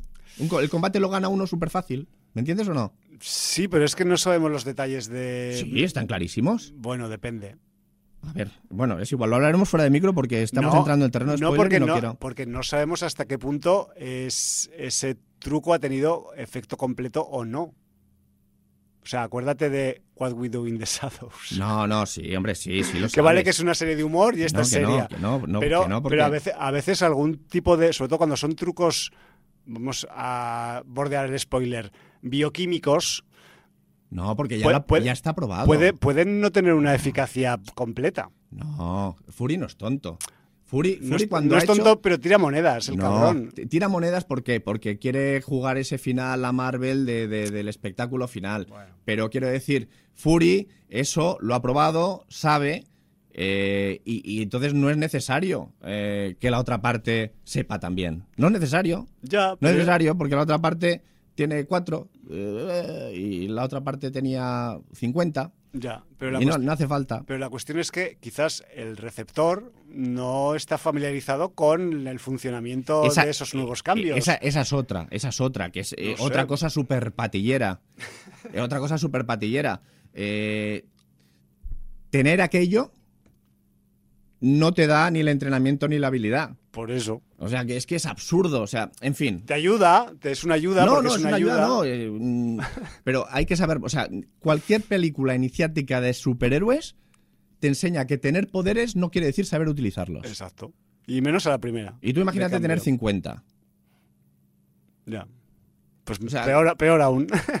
que, es, es, una, es, un patillerismo brutal, que se carga pues todo el lore, si quieres decirlo así, de, de, los cómics de, bueno, de, años. Pero bueno, eh, yo, yo en este, en este en este caso, yo no soy fundamentalista de los cómics. Yo, sí, yo sí que no lo soy. Entonces, en este sentido, mm, yo no voy a hacer reivindicaciones que ya mucha otra gente ha hecho, en el sentido de que yo lo que he pedido es que me entretenga, más o menos lo he pasado bien, no he tenido que dejar ningún capítulo a mitad porque se me hacía pesado y estas cosas, y entonces, bueno, pues me la he visto. No me parece la mejor serie de Marvel, ni mucho menos, pero tampoco me parece una serie infumable. Claro, no me parece la peor no, menos. no, a mí me parece mucho peor Miss Marvel que no la he podido acabar. O sea, la tengo todavía ahí pendiente. Y alguna más quedaría igual también, pero ya sería cuestión de debate. No, yo, yo, el resto, o sea, Ojo de Halcón o tal, Ojo de Halcón me puede parecer más juvenil o lo sé, pero a mí me ha parecido entretenida y en sus dos últimos capítulos tiene la aparición de ciertos personajes que a mí ya me entraron por el ojo. Entonces, eh, yo cuando una serie mm, no se me hace pesada acabarla o finalizarla, luego puedo valorarla mejor o peor. Claro. Pero en ese, en ese sentido, de estas series de Marvel, la única que no he podido con ella ha sido Miss Marvel. A mí es y bueno, que... a, falta de Hulka que no la he visto, vale. decir. Pues es que yo, eh, tanto Miss Marvel, también sin haberla acabado, a ver si la acabamos algún día y hacemos aquí una... A mí solo me falta uno o dos, pero a ti te faltan como tres o cuatro. La, mitad. A ti te falta el public reportaje de... Exacto, del viaje a Pakistán. De sí. Bueno, a ver si vamos algún día. Y el rollo es que... Eh, lo que hablamos del entretenimiento, de la sensación que te deja, yo evidentemente, pues pues o sea, lo siento, pero claro, pues no comparto mi percepción con el resto de la gente que la ha visto, pero ¿qué le vamos a hacer? ¿Voy a renegar de ella porque sea mi percepción? No, no, a mí me ha entretenido, a mí ni de lejos me parece tan prescindible por esas cosas que he dicho antes y sobre todo por la parte actoral, que está bastante bien y que acompaña esa, ese giro un poco más hacia la seriedad que, que al menos intenta la serie. Y luego, a efectos, digamos, de registro bajo mi subjetiva percepción, y discúlpame Jordi, pero a mí me parece que tratando la misma temática creo que es un poco mejor que el halcón y el soldado de invierno. En absoluto. Pero es, pero es mi percepción subjetiva como cualquier percepción subjetiva que hago aquí cada miércoles. mira que además a mí me toca mucho la moral que para mí solo hay un Capitán América, Steve Rogers. y me da igual que luego hayan querido meter a quien hayan querido meter. Pero a pesar de eso, yo creo que eh, es mucho mejor la, química que tienen el Sebastián Stan y el Anthony Mackie en, en, Capitán. bueno, en. En Halcón y, Soldado, de Invierno. Eh, me parece que no se mete el guion en tantos fregados. Eh, es más simple también. Bueno, es más simple, pero el argumento es el mismo. Y, y de, alguna, y de alguna manera no hay tanto patillerismo. Y eso a mí y además introducen a un personaje que hace cosas, como manchar un escudo que nunca se manchó así, que de alguna manera eso sí que es canon y eso sí que es... que marca. Que, marca a un, a un, lector de cómics, estoy hablando, ¿eh? No estoy hablando de... Y aquí no hay nada que marque a un lector de cómics. Mm. No, no, hay, no hay canon, no hay lore por ninguna parte. Yo lo siento. De, hecho, de hecho, me desdibujan al Nick Furia que yo conozco. Nick, Furia es el Nick Furia del Soldado de Invierno. Pero es que la... y el Nick Furia ni es el Nick Furia de Capitana Marvel, ni es este Nick Furia. A pesar de que le den al final un resurgir. Para mí no. Pues chico, yo es que igual que en el Halcón y el Soldado de Invierno tenemos a una pareja más o menos avenida, aquí lo que tenemos es a una pareja desavenida. Sí, no, y me estoy refiriendo pues al Don Cheadle y al Samuel L. Jackson, que es algo que planea durante los seis capítulos con el resultado que tiene. Chico, a mí ese, esa, esa pugna eh, argumental actoral me parece... A, mí también hay una cosa... Notable, no voy a decir sobresaliente, me parece notable. Hay una cosa que es que Samuel L. Jackson me gusta bastante, pero Don Cheadle lo trago poco. Don Cheadle es un actor que en general... Ya, pero aquí está echado para adelante. Aquí, está, aquí le han subido el octanaje un poquito. Sí, pero precisamente eso a mí ya. No funciona. No, no es que no me funcionara. Es que me hizo ver cosas que no quería ver. Ya. Vale, vale. ¿Vale? Sí, sí. Eh, esa subida de octanos de frente a su antiguo jefe. a su registro normal. Más o menos normal, estándar. Sí. Aparte que, que, ya quiero decir que el... No, me acuerdo, que War Machine se llama el, superhéroe que, Sí, War Machine, War Machine, máquina de guerra. Y ya War Machine como personaje me parece, bueno, fascista. Porque está al servicio del gobierno. Al servicio del gobierno, aliado de Tony Stark, facción contraria al Capi. Eh, bueno, ya sabemos, mm, War Machine me parece ah, como superhéroe de, de, lo más asqueroso que hay. Pero a eso me refiero, a ese choque, a ese choque de conceptos, Furia Machine. Sí, sí, no, si, lo tengo claro. pues me parece. Pero, aún así, yo creo que el, el Halcón y Soldado de Invierno no tenía eh, tanto patillerismo en general. Y bueno, pues hizo que a mí como serie me parezca más equilibrada. Vale, vale. Pero quiero decir que yo sigo diciendo lo mismo. Igual de subjetivo. que, claro, obviamente, pero que a mí esta serie eh, me parece que es una serie aprovechable y que se puede visionar. O sea, yo no soy de los que dicen, hostia, que la dejé de ver el segundo capítulo. No, yo la he visto completa y me parece una serie que está bien. que está bien sin ser nada. Que, es que nos estamos olvidando de series de Marvel. Fíjate si nos hemos olvidado de Caballero Luna. Por ejemplo. O sea, quiero decirte que. Esto es un poquito mejor.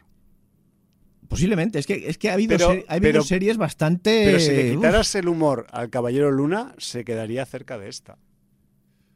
Sí, pero es que, es que juega todo el rato con esa dicotomía que a veces te saca de quicio. Pero tiene tanto, tiene tanto, tanto, tanto intento de hacer humor que, y no conseguirlo que, se hace cansina. A, mí, te lo digo, ¿cómo la voy a calificar?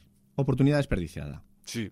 Porque es una, es una serie que tiene los mimbres, que es seria, que es adulta y que podría tener un resultado mucho mejor de lo que ha tenido y cae en algunas cosas que yo encuentro que con 10 guionistas, hostia, pues pon solo dos y que lo hagan mejor. Claro, es que la cosa es concentrar un poco los argumentos. Si los diversificas mucho, bueno, ahí se No, y, y, no, no caer en tantas incongruencias y bueno, y a pesar de todo hay cosas, a mí hay cosas del capítulo final, como la reacción de cierto personaje que cuando pensabas que iba a hacer otra cosa hace eh, lo, contrario, lo contrario. Y, que me parece, me parece acorde con la realidad de ese tipo de personajes y me parece que es lo que deja a todo el mundo con el culo torcido. Claro. Y luego también, de alguna manera, me parece poético eh, que la serie deje a los personajes, como el personaje que interpreta al Ben Mendelssohn, como eh, gente que realmente no va a ninguna parte. Y estamos hablando de la gente idealista. Sí, de los idealistas en un mundo cruel, ¿no? Y que es uno de esos conceptos un poco seriotos que tiene la serie que se, se abunda y se, y se, se rasca en él, ¿no? Y lo que sí te doy a favor es que para mí hay mejor villano en Invasión Secreta que en Halcón y Soldado de Invierno. En ese aspecto.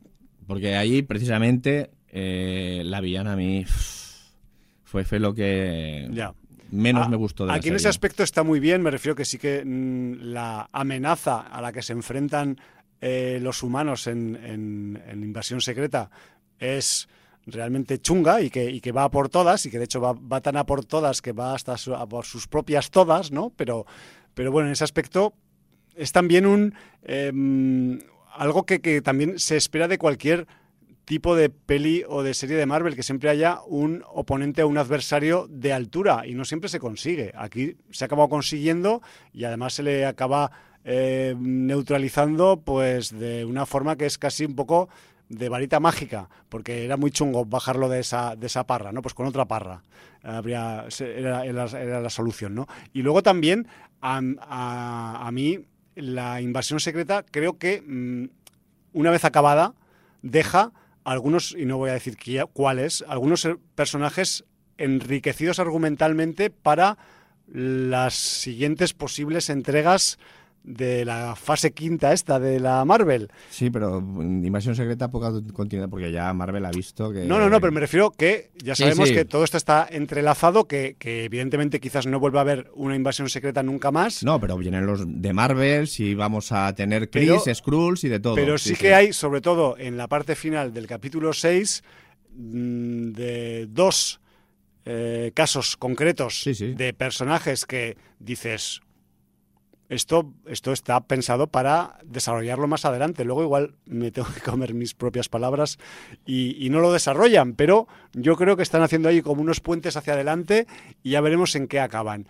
Y, bueno, eh, hay un rumor que se tape que se tape los oídos porque hay peligro de, spoiler porque voy a hablar de actrices y entonces si hablo de actrices puede haber eh, Trazos de spoiler. Trazos de spoiler, aunque yo solo voy a hablar de actrices. Vale. Y es que se dice que Marvel, Kevin Feige directamente ha partido peras con Brie Larson. Se han enfadado. Que no la quiere. Vale. Y, precisamente, eh, se ha hablado de por qué en este capítulo 6 cierto personaje Ocurren algunas cosas. Mm, tiene ciertas skills. Saca, saca pecho, entre otras cosas. veo que me has entendido perfectamente, ¿no? Totalmente. Pues ya está. De hecho, mi comentario eh, previo al tuyo iba un poco en ese sentido, sin saber esta noticia del, del desavenimiento, ¿no? Entre, pues de, la desavenencia entre Feige y Larsen. Eh, pues sí, me cuadran más las cosas ahora. Pero también me cuadran eh, algunos descubrimientos. Yo no sé, esta mujer, si había estado antes en algún registro Marvelita o no, porque ya han pasado tantas películas y tantas series que yo no me acuerdo todos los personajes segundos que, secundarios, no segundos, que, que, hay por ahí. ¿De quién estás hablando? Pero ha habido un personaje que me ha gustado mucho y que, y que la flipaba cada vez que salía en pantalla, que es la actriz Olivia Colman. Olivia Colman, aquí en Invasión Secreta, es como una especie de jefaza del SIS británico y que es una vieja conocida de su época de espionaje del Furia. Entonces, pues esta mujer, cada vez que aparece en la serie, pues pasan muchas cosas, de hecho tiene las ideas más claras que muchos otros personajes más principales dentro de la trama. Y, joder, eh, me parece un personaje súper certero, me parece que tiene dentro de su composición de personaje comedida, porque es un alto cargo de una agencia británica de espionaje súper seriota, pero que pues tiene sus puntos irónicos, supongo que británicos también, que, que, que, que le quedan muy bien. Y para mí, pues ha sido pues un eh, más que Emilia, Clark, pues, pues no, ha sido Olivia Colman la que me ha sorprendido en cuanto a registro en la serie. Es una actriz británica que tiene un currículum impresionante y eso que todavía Oscar y, Globos de Oro y encima que no es demasiado mayor todavía. No no y bueno con The Crown todo el mundo la encumbró. Ahora está en la serie de moda de Bear también dicen que impresionante o sea es, sí, sí. es una actriz con, con, con un gran bagaje y aquí la poca cuchara que mete pues eh, se luce, para mi gusto, por encima de, de, bastantes otros personajes que hay en la trama. Yo que no, sé, y además, es otra de esas cositas que Y además que es un que personaje, es un personaje resolutivo, o sea, hace avanzar la trama. Que, Pues que- sí, que- por eso. Que de alguna manera a veces decías, hostia, a ver si alguien desatasca esto y menos mal que Y- estaba ahí Olivia. Y llega la Coleman y, y te lo desatasca. Y además, pues no sé, a mí no lo sé si eh, contarán con este personaje para más adelante o no dentro de las próximas entregas del, del mundo Marvel este de la fase 5. Pero, joder, pues a mí me, agradaría mucho que siguieran contando con ella porque creo que tiene, tiene fibra, tiene, tiene mm, caché y además tiene las ideas claras cuando se trata de enfrentarse una o uno a una amenaza eh, planetaria. Que eso, pues igual no está preparado todo el mundo en, en el mundo en el que vivimos. Y puede ser, pues que algunas personas sueltas sí que lo estén, como ella. No sé, es otra de las cositas que a mí me, me ha brillado en este, en este visionado variopinto de, de Invasión Secreta. Y no sé, tampoco tengo más cosas que decir de la serie. ¿eh? O sea, me refiero que todo lo que quería decir Jordi ya, ya lo he dicho. Eh, lo hemos dicho si no tú o yo. Y bueno, y que, y que bueno, pues a mí, ya os digo en resumen, que pues me ha mm, entretenido lo suficiente como para poderla recomendar con reservas, porque visto cómo está el panorama por ahí, pues evidentemente eh, hay que verla con reservas, pero que me, me agrada ese giro hacia la seriedad, hacia la asunción de mm, teorías conspiranoicas en una trama mainstream y, y además eso, esos pequeños descubrimientos que hemos tenido de algunos personajes que van a, creo, ser importantes para, para futuras entregas marvelitas. Pero bueno, eso ya lo iremos viendo. No sé. Bueno, pues sí, pues con esto damos por finiquitada Invasión Sí. Secreta. Y antes Mi- de las... Mira que da de hablar, ¿eh? O sea, igual, no sé, no, hemos hablado demasiado. Yo pensaba que hablaríamos menos, pero bueno, eh, sin Eh, audiencia. Antes de las noticias, yo, cre- yo quería... Tenemos un amigo Sí. del programa que es el director Calle Casas. Que recordad que hizo la película Matar a Dios, Sí. ya hablamos de ella, junto a Pintó, Codirigía la codirigía, sí. sí. Y ahora eh, él ya hace unos meses que acabó la, su siguiente película, ya en solitario, Sí. que es La mesita del comedor. Joder, vaya título, ¿no? Sí, sí, sí. Y bueno, pues esta mesita del comedor, que está protagonizada por eh, David Pareja y Estefanía de los Santos, que aparte en el reparto sale más gente como Itziar Castro, Claudia Riera o Gala Flores, pues eh, claro, Calle siempre cuando hace una película lo que quiere es que llegue a salas en, en España, ¿no? Claro. Es su ideal, pero ¿Qué mm, para, para eso tiene que hacer unos recorridos a veces tan surrealistas que no os lo podéis ni imaginar. Eh, tu- tuvo que llevar el- a, a festivales internacionales la, la película para, para poder darle un poco de enjundia De y- rodaje, y, y ¿no? poder traerla aquí en condiciones. Entonces la llevó a- al Festival de Tallinn de Cine Fantástico. Eso está en el norte de Escandinavia. eh, y, y que fue en noviembre del pasado año. Sí. Luego también lo llevó al Festival de Fantástico de Bruselas, eh, este pasado abril. Sí, que es que es súper famoso este festival de Bruselas. Lo movió también en el, en el Fantaspoa de Brasil, para que veáis.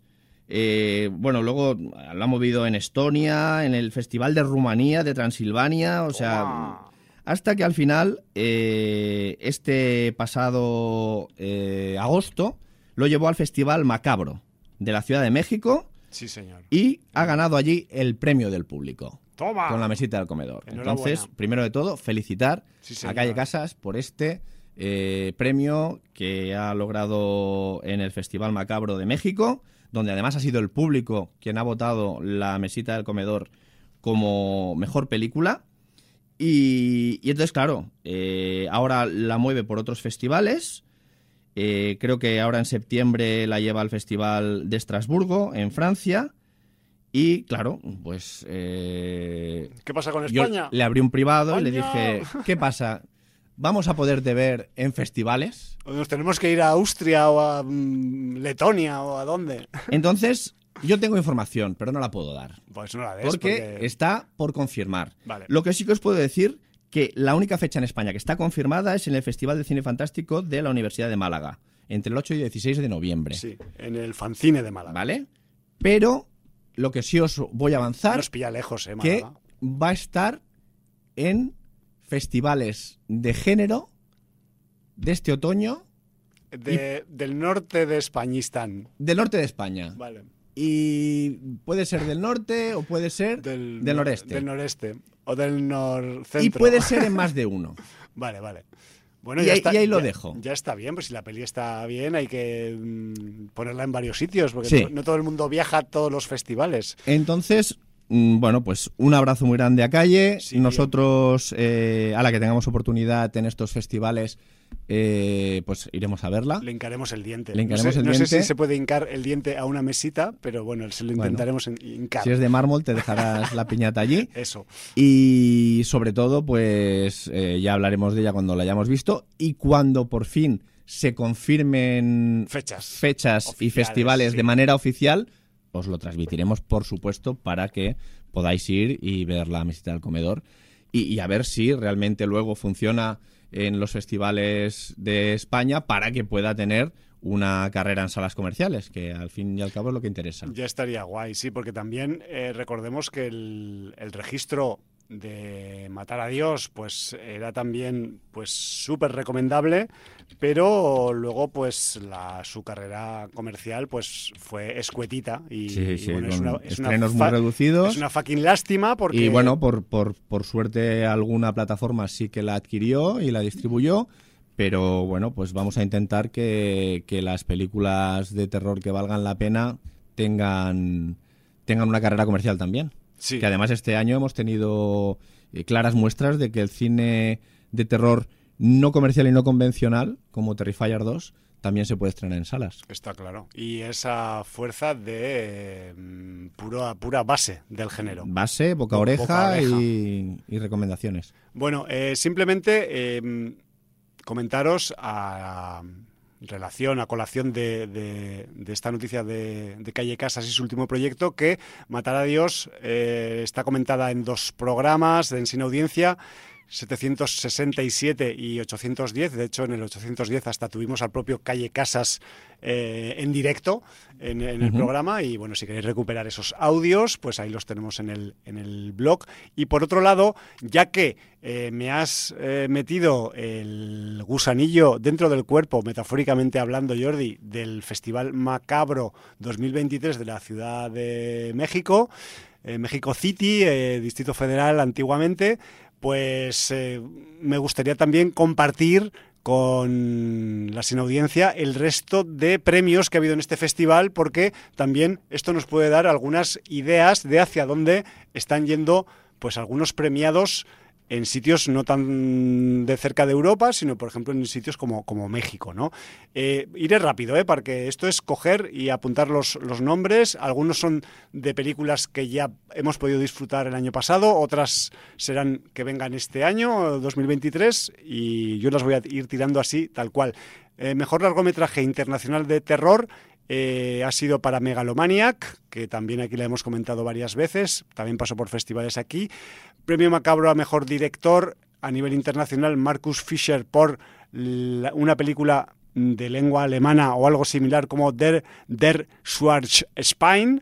Eh, también en la sección largometraje Dark Fantasy, Thriller y Ciencia Ficción, mejor largometraje para la película húngara Zanox y premio al mejor director, pues al director de Zanox, que es el húngaro eh, Beno Barani. en la parte del cine iberoamericano, el mejor largo ha sido Legiones del argentino Fabián Forte. Mejor director ha sido el, la Luciana Maceto en este caso y Vinicius López por Despedida, que es una peli brasilera. Y mención honorífica en dirección para el Jorge Michel Grau por eh, Rabia, eh, que es una película mexicana. Eh, luego también os voy a decir los cortometrajes, que son tres y ya está, y con esto lo dejamos. Mejor corto mexicano, el que lleva por título Descenso, de Alejandro Aguirre Tanús. El mejor corto animado ha sido para Skinhead, del francés Joachim Gerisset. Eh, ha habido también eh, pues menciones honoríficas para Los Cuervos de Héctor Dávila Carrera de México y para la Melodía Torrencial de José Luis Saturno también de México y mejor corto internacional Palo Quemao del colombiano Jefferson Cardosa Herrera con una mención especial también para eh, Sylvie Meidit del belga Adrien Orville. Así que Ahí tenemos unas cuantas referencias. Si os cruzáis con alguno de estos nombres en próximos festivales, pues quizás habría que tenerlos en cuenta para, para poderlos visionar y, bueno, pues eh, un poco más de info para irnos entrenando y poniéndonos fuertes para esta temporada otoñal de, festivales que nos espera. Perfecto, pues eh, dicho esto, ¿querías alguna noticia comentar? Eh, no, mi noticia era tu noticia. Ah, vale. Y ya está. No tengo más noticias. Pues eh, no sé, que con el tiempo que nos queda, ¿qué podemos comentar? Pues alguna película, ¿no? No sé. Ya que hemos hablado de series y de festivales y tal, pues vamos a ir con algún largometraje o con, o con algunos largometrajes. No sé si nos, dará tiempo a meter uno o a meter dos.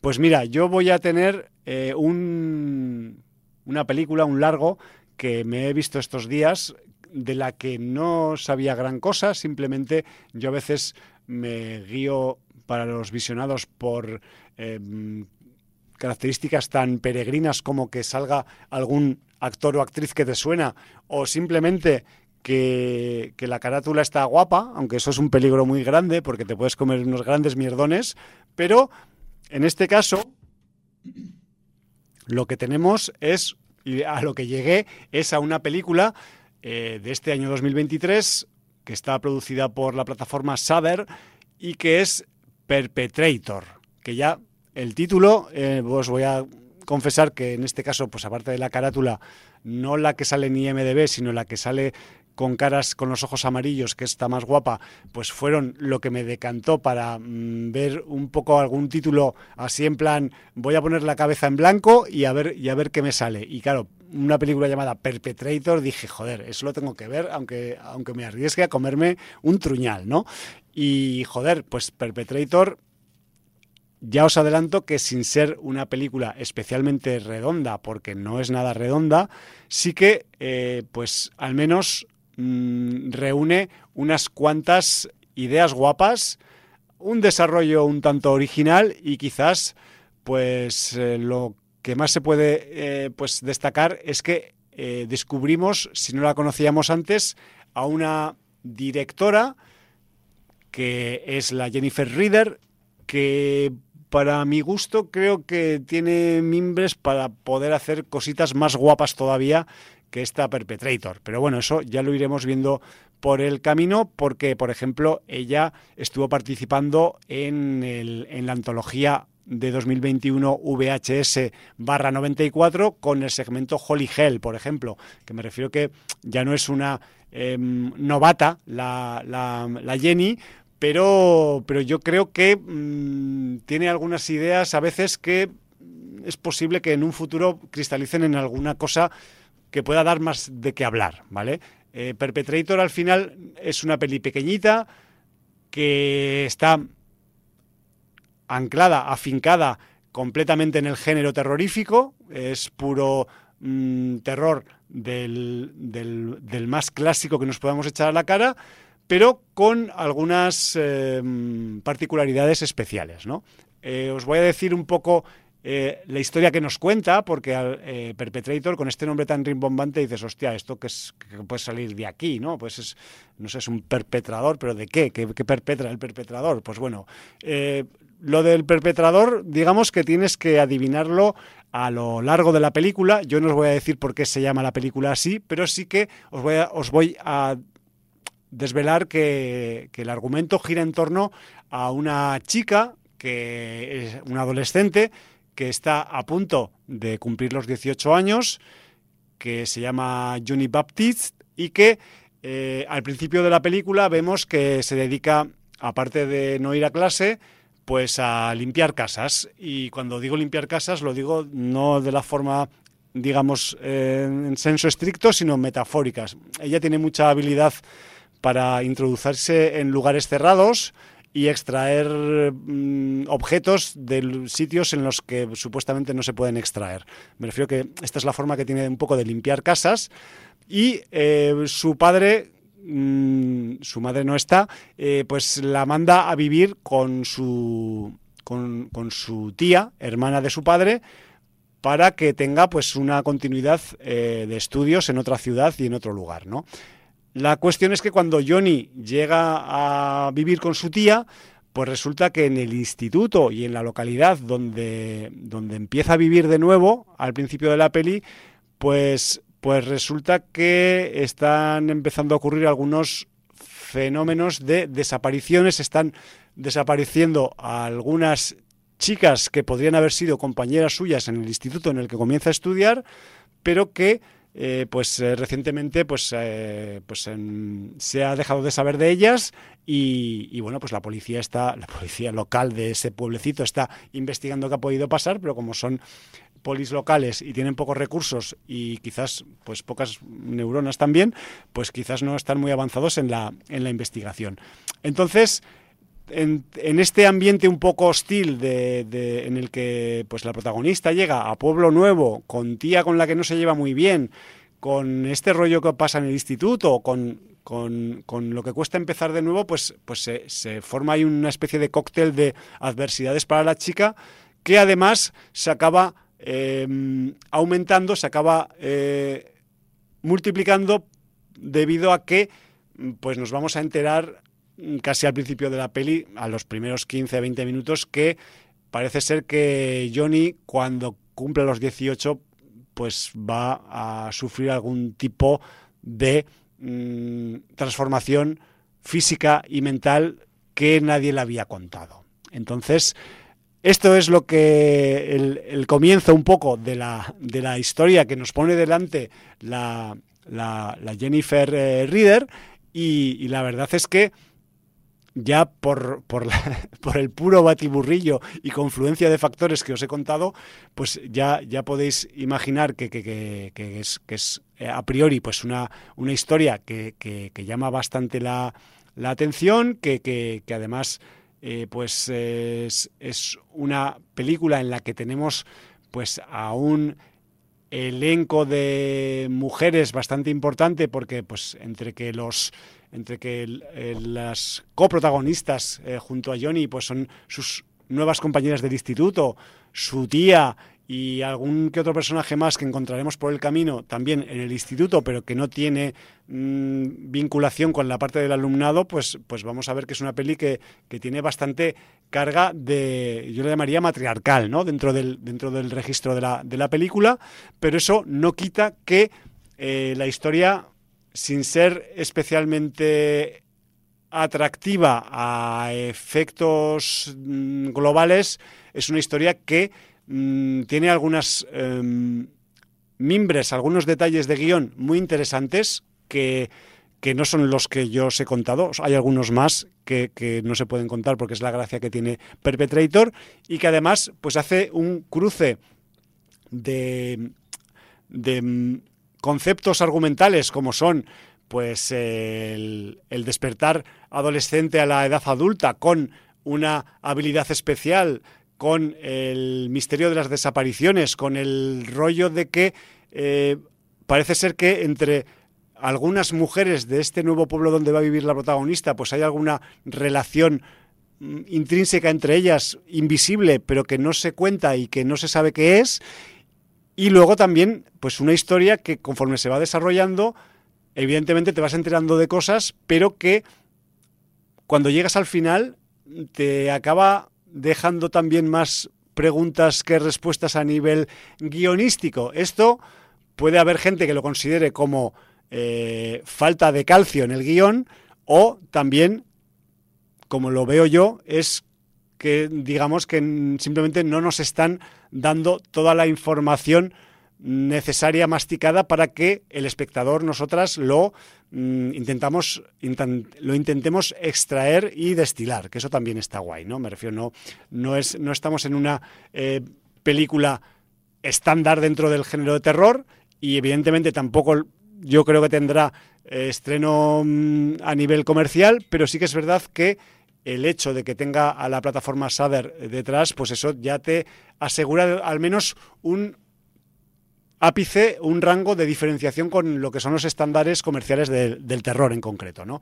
Entonces, evidentemente, ya os he dicho antes que la película no es ni especialmente redonda, ni, ni todo cuadra como un mecanismo de reloj, pero es una peli que entretiene lo suficiente, que te deja algunos momentos bastante escabrosos a nivel, eh, hablo de violencia y de explicitud gore, y además pues nos abre, que es lo que más me ha gustado a mí, que, abre una especie de, no voy a decir de universo, porque estamos es una peli pequeñita, pero que, que sí que nos abre una puerta a una historia en la que se podría sacar más partido con este punto de partida. De hecho, hay algunos momentos que dices, hostia, es que esto molaría desarrollarlo, aunque no lo desarrollen aquí, en lo que queda de película, en algún tipo de formato miniserie o alguna cosa así, ¿sabes? O sea, parece en algunos momentos que, que Perpetrator haya sido preparada para cosas más ambiciosas y que al final haya quedado en una pues simple película de hora y media, ¿no? No sé, es la impresión que a mí me da. Entiendo que igual pues no va a ser una película de cabecera ni en festivales, ni en estrenos, ni nada de eso, pero a mí es una peli que me ha, que me ha agradado lo suficiente para comentarla aquí, para poderosla recomendar. Con reservas si mm, sois capaces de ver eh, terror que no sea comercial y aparte también porque encontramos algunos nombres, sobre todo uno, que os puede chocar mucho en una película de terror independiente de Sader, como es el nombre de Alicia Silverstone que pues, yo la tenía muy perdidísima, o sea, en la memoria, pues no recuerdo o sea, cuál fue la última vez que la vi, pero hace mucho, no sé si esta mujer ha seguido haciendo al menos papeles alimenticios o no en los últimos tiempos y tal, para mí ha sido un sorpresón y os adelanto que Alicia Silverstone es la tía de la protagonista, la que la recibe en su nueva ubicación, en su nueva ciudad y con la que no se lleva muy bien. Eh, eso no quita que el personaje que interpreta Alicia Silverstone sea especialmente pues marcial, estirado y bastante poco amable, pero iremos descubriendo por el camino que también pues tiene sus razones para, para obrar o para eh, ser de según qué forma en alguna parte de, la, de la película. También he de decir que al respecto del resto del reparto, la película adolece del mal de los adolescentes de instituto estadounidenses sobrealimentados y sobrecreciditos y, joder, estamos en una coming of age de registro en una, en una película con, con despertar adolescente a la edad adulta, pero es que hay algunos que ya parece que sean adultos desde hace mucho. Pero esto ya sabemos que en las pelis de terror estadounidense pues pasa a menudo que pues gente de 30 o 30 y pico años está interpretando a gente de 18, ¿no? Pues bueno, aquí también lo tenemos. Me refiero que en ese aspecto sí que se emparenta, al menos en alguna característica, con el, con el terror comercial, ¿no? Y, aparte de eso, pues mm, simplemente deciros que si os acercáis a ella, que os acerquéis con un punto de vista pues un poco abierto y que mm, yo os animaría a que os dejarais sorprender. Y, bueno, sin ser una película súper espectacular, sí que tiene bastante intríngulis, bastante mmm, suspense con esos misterios que hay de instituto, de desapariciones, de si mmm, esta chica es especial porque es especial o es la única que es especial en el mundo o, o, o, o hay más gente especial como ella y de qué tipo es especial, porque esa es otra cosa que hay que ir descubriendo por el camino. Y bueno, no sé, me parece que eh, si no leéis las sinopsis, sobre todo que hay en una famosa web de base de datos de películas, mejor. Uh -huh. Porque mmm, ya aparte de lo que cuenta, eh, es un, interpretable de una forma negativa, quizás puede que no esté diciendo la verdadera razón por la que ocurren las cosas en la película. Dicho esto, pues creo que lo tengo dicho todo. Vale, no, yo me he quedado con curiosidad, pero claro, si te hago la pregunta igual estoy cometiendo spoiler, entonces no sé bueno, si hacértela pues, o no. Pues si vas a cometer spoiler, no la respondo y ya está. Bueno, eh, la transformación física eh, es tan evidente como para que la gente cambie absolutamente la relación hacia ella. Eh, no especialmente. Vale, vale. No, no, no.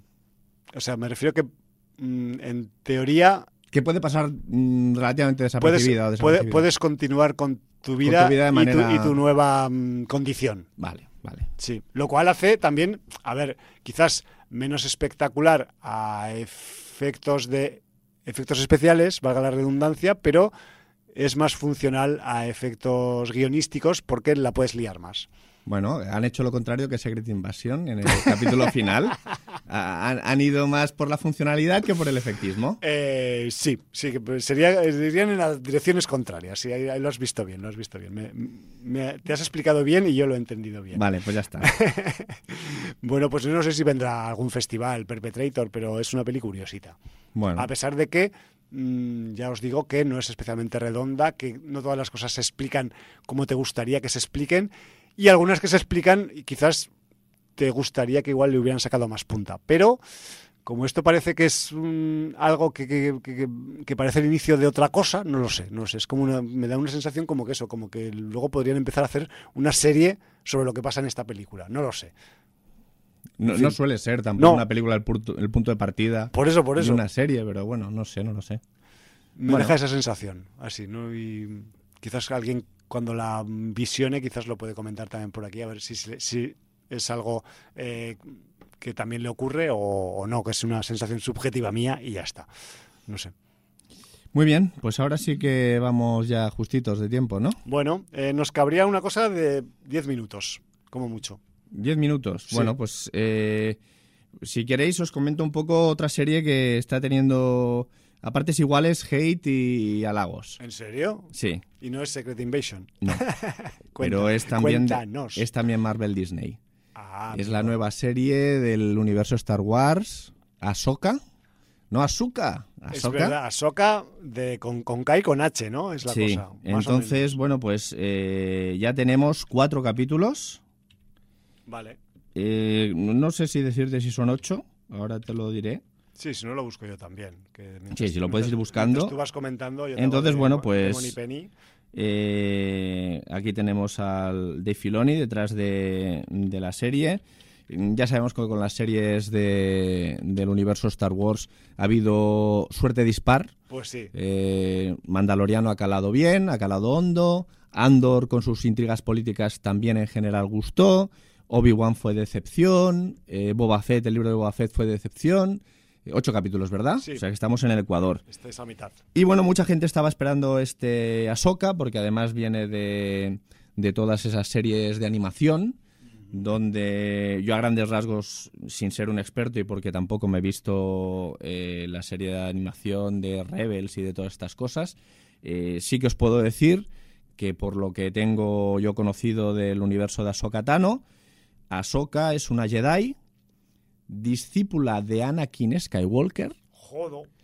Pero que siendo la Padawan de Anakin Skywalker no completó su formación con, eh, con, Anakin. Supongo que porque Anakin tuvo la evolución que tuvo. O colgó los estudios porque se puso a bueno, trabajar. No, Anakin tuvo la evolución que tuvo. Vale, vale. Entonces, eh, bueno, estuvo dos años con él.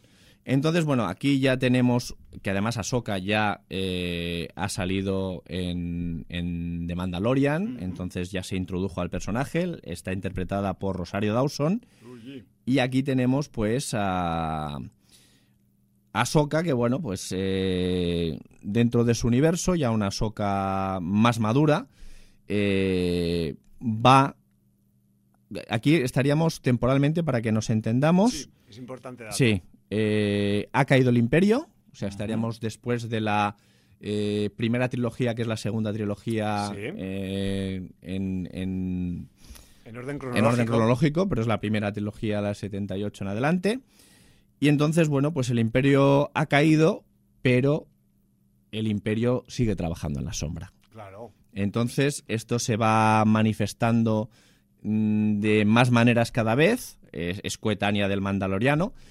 Y, y, bueno, pues eh, no solamente se está manifestando, sino que eh, en la República eh, hay ya mucho estómago agradecido, hay mucha gente que se ha acomodado y que no piensa que, que esto de que el imperio esté tramando cosas pueda ser una amenaza seria. Ya, que son más habladurías. Entonces, bueno, pues eh, por circunstancias ella tenía también una Padawan que era una mandaloriana y, y, bueno, pues era huérfana porque el planeta Mandalor le pasó lo que le pasó. Y entonces, eh, bueno, pues esta, esta Padawan pues parte en peras porque tiene un carácter conflictivo y chocaba con su carácter. Y bueno, pues por unas circunstancias ella tiene que descifrar algo que esta antigua Padawan suya eh, tiene capacidad, tiene habilidades para poder descifrarlo. Vale. Entonces, eh, una general eh, de, la, de la flota rebelde, ahora en el poder, que es amiga de Ahsoka, le dice que, que, bueno, que sería conveniente de que fuera y limara asperezas con esta persona que, le pueda ayudar a descifrar ese objeto que es importante para algo que puede pasar. Y no voy a explicar más de la trama. Ya. pues ¿Vale? sí, Este sería el, sería punto, meterse demasiado. sería el punto de partida. Muy bien.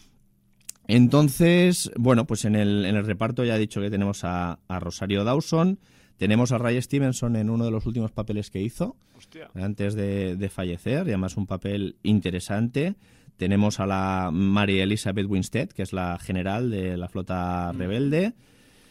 No voy a decir, pero hay un personaje masculino que si hablara de... Bueno, sí, lo voy a decir. Está, está Heide Christensen. Ya he dicho que fue mm, pupila de de Anakin Skywalker, Claro. pues En entonces algún momento debería salir, ¿no? A dar la cara. Un bueno, poco. puede, haber puede haber algún Flashbacks. flashback o alguna ensoñación y bueno, estas cosas que pasan. Y bueno, eh, y tenemos a una actriz joven que es Natasha Liu Bordizzo y que eh, interpreta al personaje de esta joven Padawan de Ahsoka y que a mí me saca de quicio. Me saca de quicio porque es el típico personaje que supongo que lo han hecho así ya conscientemente, pero es a mí es lo que claro y también es el personaje que ayuda a que haya serie porque si no eh, hiciera lo que hace no habría serie Ya. pero es el típico personaje que siendo muy joven cree que lo sabe todo que está de vuelta de todo y que no hace más que tomar decisiones equivocadas una tras otra Todo tras el otra. rato. todo el rato. Y bueno, eso es lo que le impide ser una buena Padawan y conseguir ser una buena Jedi porque eh, no tiene disciplina y bueno, y es bastante bueno, a, a la que puede la caga, así de claro. Sí, sí. Tal cual. Dicho esto, eh, ya ha habido un montón de críticas de que el, el guion, que no sé qué, que la historia, que esto mm, es incongruente. Bueno, a ver, yo he puesto un poquito el cerebro en blanco con todo esto que tiene este personaje que a mí me saca de quicio, la serie se deja ver, es entretenida, capitulillos de 40 minutos, 50 minutos mm, que pasan entretenidos y viendo cuatro, pues la serie me está entreteniendo, que ya es bastante. No voy a decir que sea la quinta esencia, porque no lo es, y tiene cosas bastante absurdas, pero quien, quien diga que tiene cosas muy absurdas y que son los Star Wars, que se mire por favor las películas de Star Wars. Las películas de Star Wars tienen absurdidades desde el minuto 1 hasta el minuto 90 de todas las películas, incluso las mejores. ¿eh? Entonces, bueno, eh, al final el señor Lucas lo que creó es la lucha entre el bien y el mal, ni más ni menos, y eso es lo que explotó. Y aquí es lo que tenemos y está muy claro desde el principio Sí. y además en los colores solo os diré que los sables láser, porque utiliza dos, uno más largo que otra Ah, de Ahsoka, son blancos, o sea, más Luz blanca. más puro ya no se puede ser, ¿no? ya, ya, ya. Y bueno, pues eh, va a haber Sith y, y Jedi renegados y bueno, pues vamos a tener la fuerza en los dos lados. Bueno, bueno, enfrentada entre sí. Enfrentada y, es- prácticamente desde el minuto uno vamos a tener imperio, vamos a tener conspiraciones, vamos a tener droides, porque además Ahsoka siempre va con un droide muy curioso. Y, y además vamos a tener referencias, porque al señor Filoni le gusta tener referencias. Yo me han parecido, ya he visto Ah, por ahí mira. alguna referencia curiosa, como que tenemos un droide médico, eh, creo que es en el primer capítulo, que es el mismo modelo de droide médico que le repone la mano a la mano mecánica Mm. a Luke Skywalker cuando pierde la mano. Toma guiño. ¿eh? O sea que en estas cosas eh, sí que tienen los detalles que tenían el señor Kevin Feige antes, no ahora. Exacto. ¿Vale? Y no es una crítica Kevin, sí, sí lo es. Por supuesto que lo es. Y con actitud, un poquito de actitud.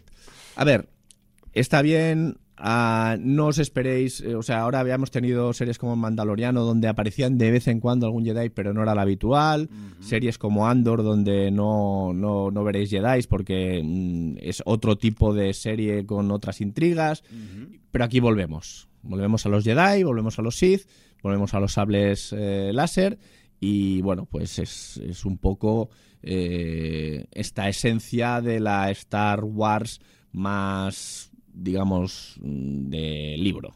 No, no, no, no, no estamos en, en esas cosas eh, que, que están ya más frontera, más eh, mundo de, de- alejado de- de- de- del poder y de, y de la religiosidad que tienen los, los Jedi y los Sith, ¿no? Los planetas quizás más alejados de la capital también, ¿no? Sí, donde hay mercenarios, donde se contrabandea con cosas, donde son más eh, últimas fronteras en el espacio. tienes moradores de la arena y que Exacto. se dedican a robar cosas y estas cositas. A mí sin haberme puesto con esta serie, que no sé si- que no creo que me ponga porque el tiempo de mi vida es nulo ya de por sí para, para emplear más en visionados, pero mm, aparte de que me hace gracia siempre la protagonista, cualquier cosa que haga Rosario Dawson, pues eh, podría entrar dentro de mi, de mi radar por, por afinidad personal, pero luego también en el reparto supongo que también están en personajes quizás más secundarios o que salen menos. Hay dos actores que, que siempre me interesan cuando salen en algún sitio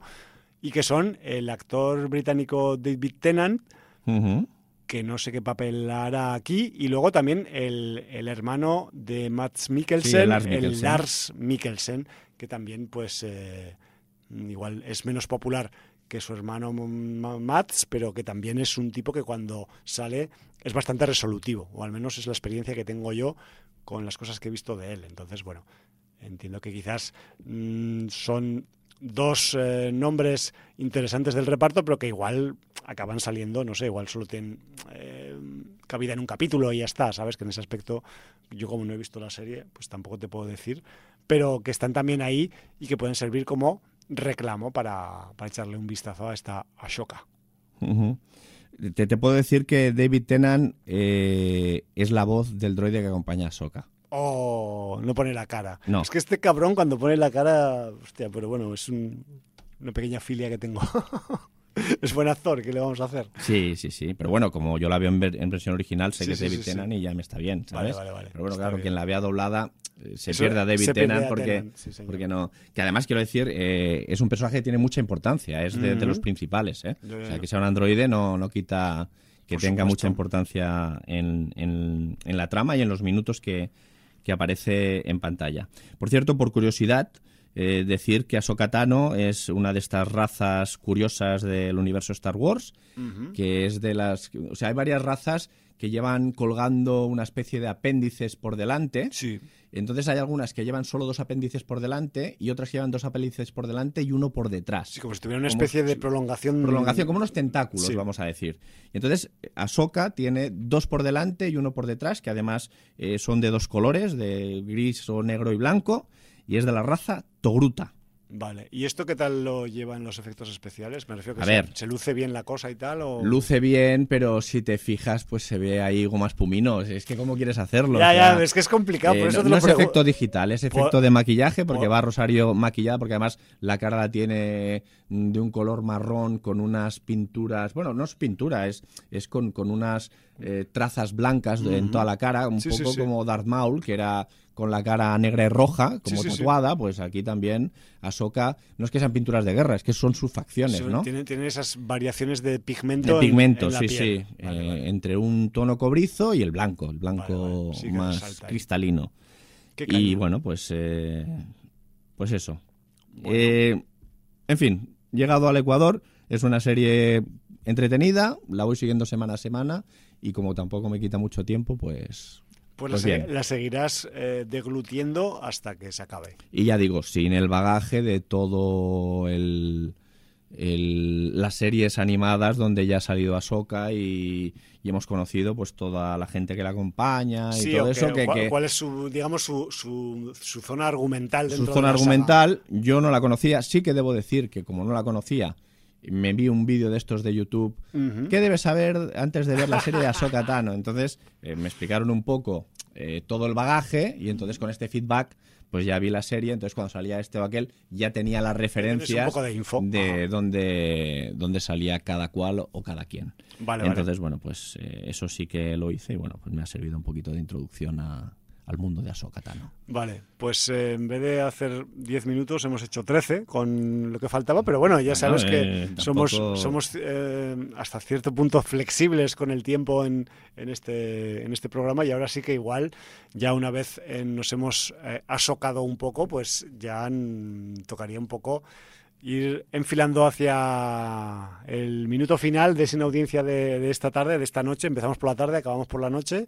1069, os recuerdo. Fermín, el abrigo y el sombrero. Exacto. Eh, nos marchamos por donde hemos venido, nos seguimos eh, marchando con material mm, como el que hemos empezado, Chris Bowers, el soundtrack de Secret Invasion y concretamente si en el principio del programa hemos escuchado el, mm, el tema principal, la melodía principal de todos los capítulos de la miniserie, ahora nos marchamos con uno concreto de dentro de la serie que lleva por título, y es un pequeño spoiler, aunque como no la vais a ver o ya la habéis visto, pues no importa, que es Moscow Madness. Que por cierto, no hemos hablado de con qué facilidad eh, palman los personajes del universo Marvel secundarios en esta serie, que es una facilidad. Lo, lo dijimos cuando hablamos del capítulo Sí, 1. ¿no? ¿eh? Vale, Sí, vale, pues sí, ya está dicho. Sí, porque Pues- además mm, ahí hay una muerte relativamente importante porque hay un personaje que había salido con cierta asiduidad en producciones del Sí, que era, MCU. que era, eh, secundario tirando allá a principal, casi. Bueno, tampoco diría tanto, pero bueno. Pues es que hay gente, Un, secundario importante. hay gente que se ha sentido eh, ofendida como si hubieran matado a uno de los importantes, pero bueno, yo que sé. Bueno, es que de importantes también ha palmado alguno muy importante, Por ¿eh? eso, por eso. Eh, Pero bueno, yo que sé, que me refiero que eh, en vez de relativizar, la gente le pone toda la importancia a todo porque sí. Pero bueno, son cosas que tenemos los seres bueno, no, humanos. nos, no nos miremos fuera de tiesto, que el MCU no es Juego de Tronos, ¿eh? Exacto. Bueno, eh, ojalá fuera así, lo pasaríamos mejor. Señoras, señores, nos escuchamos si os apetece la semana que viene, así que Valar Morgulis. motherfuckers del espacio, del tiempo o de una escuela de instituto de Nebraska.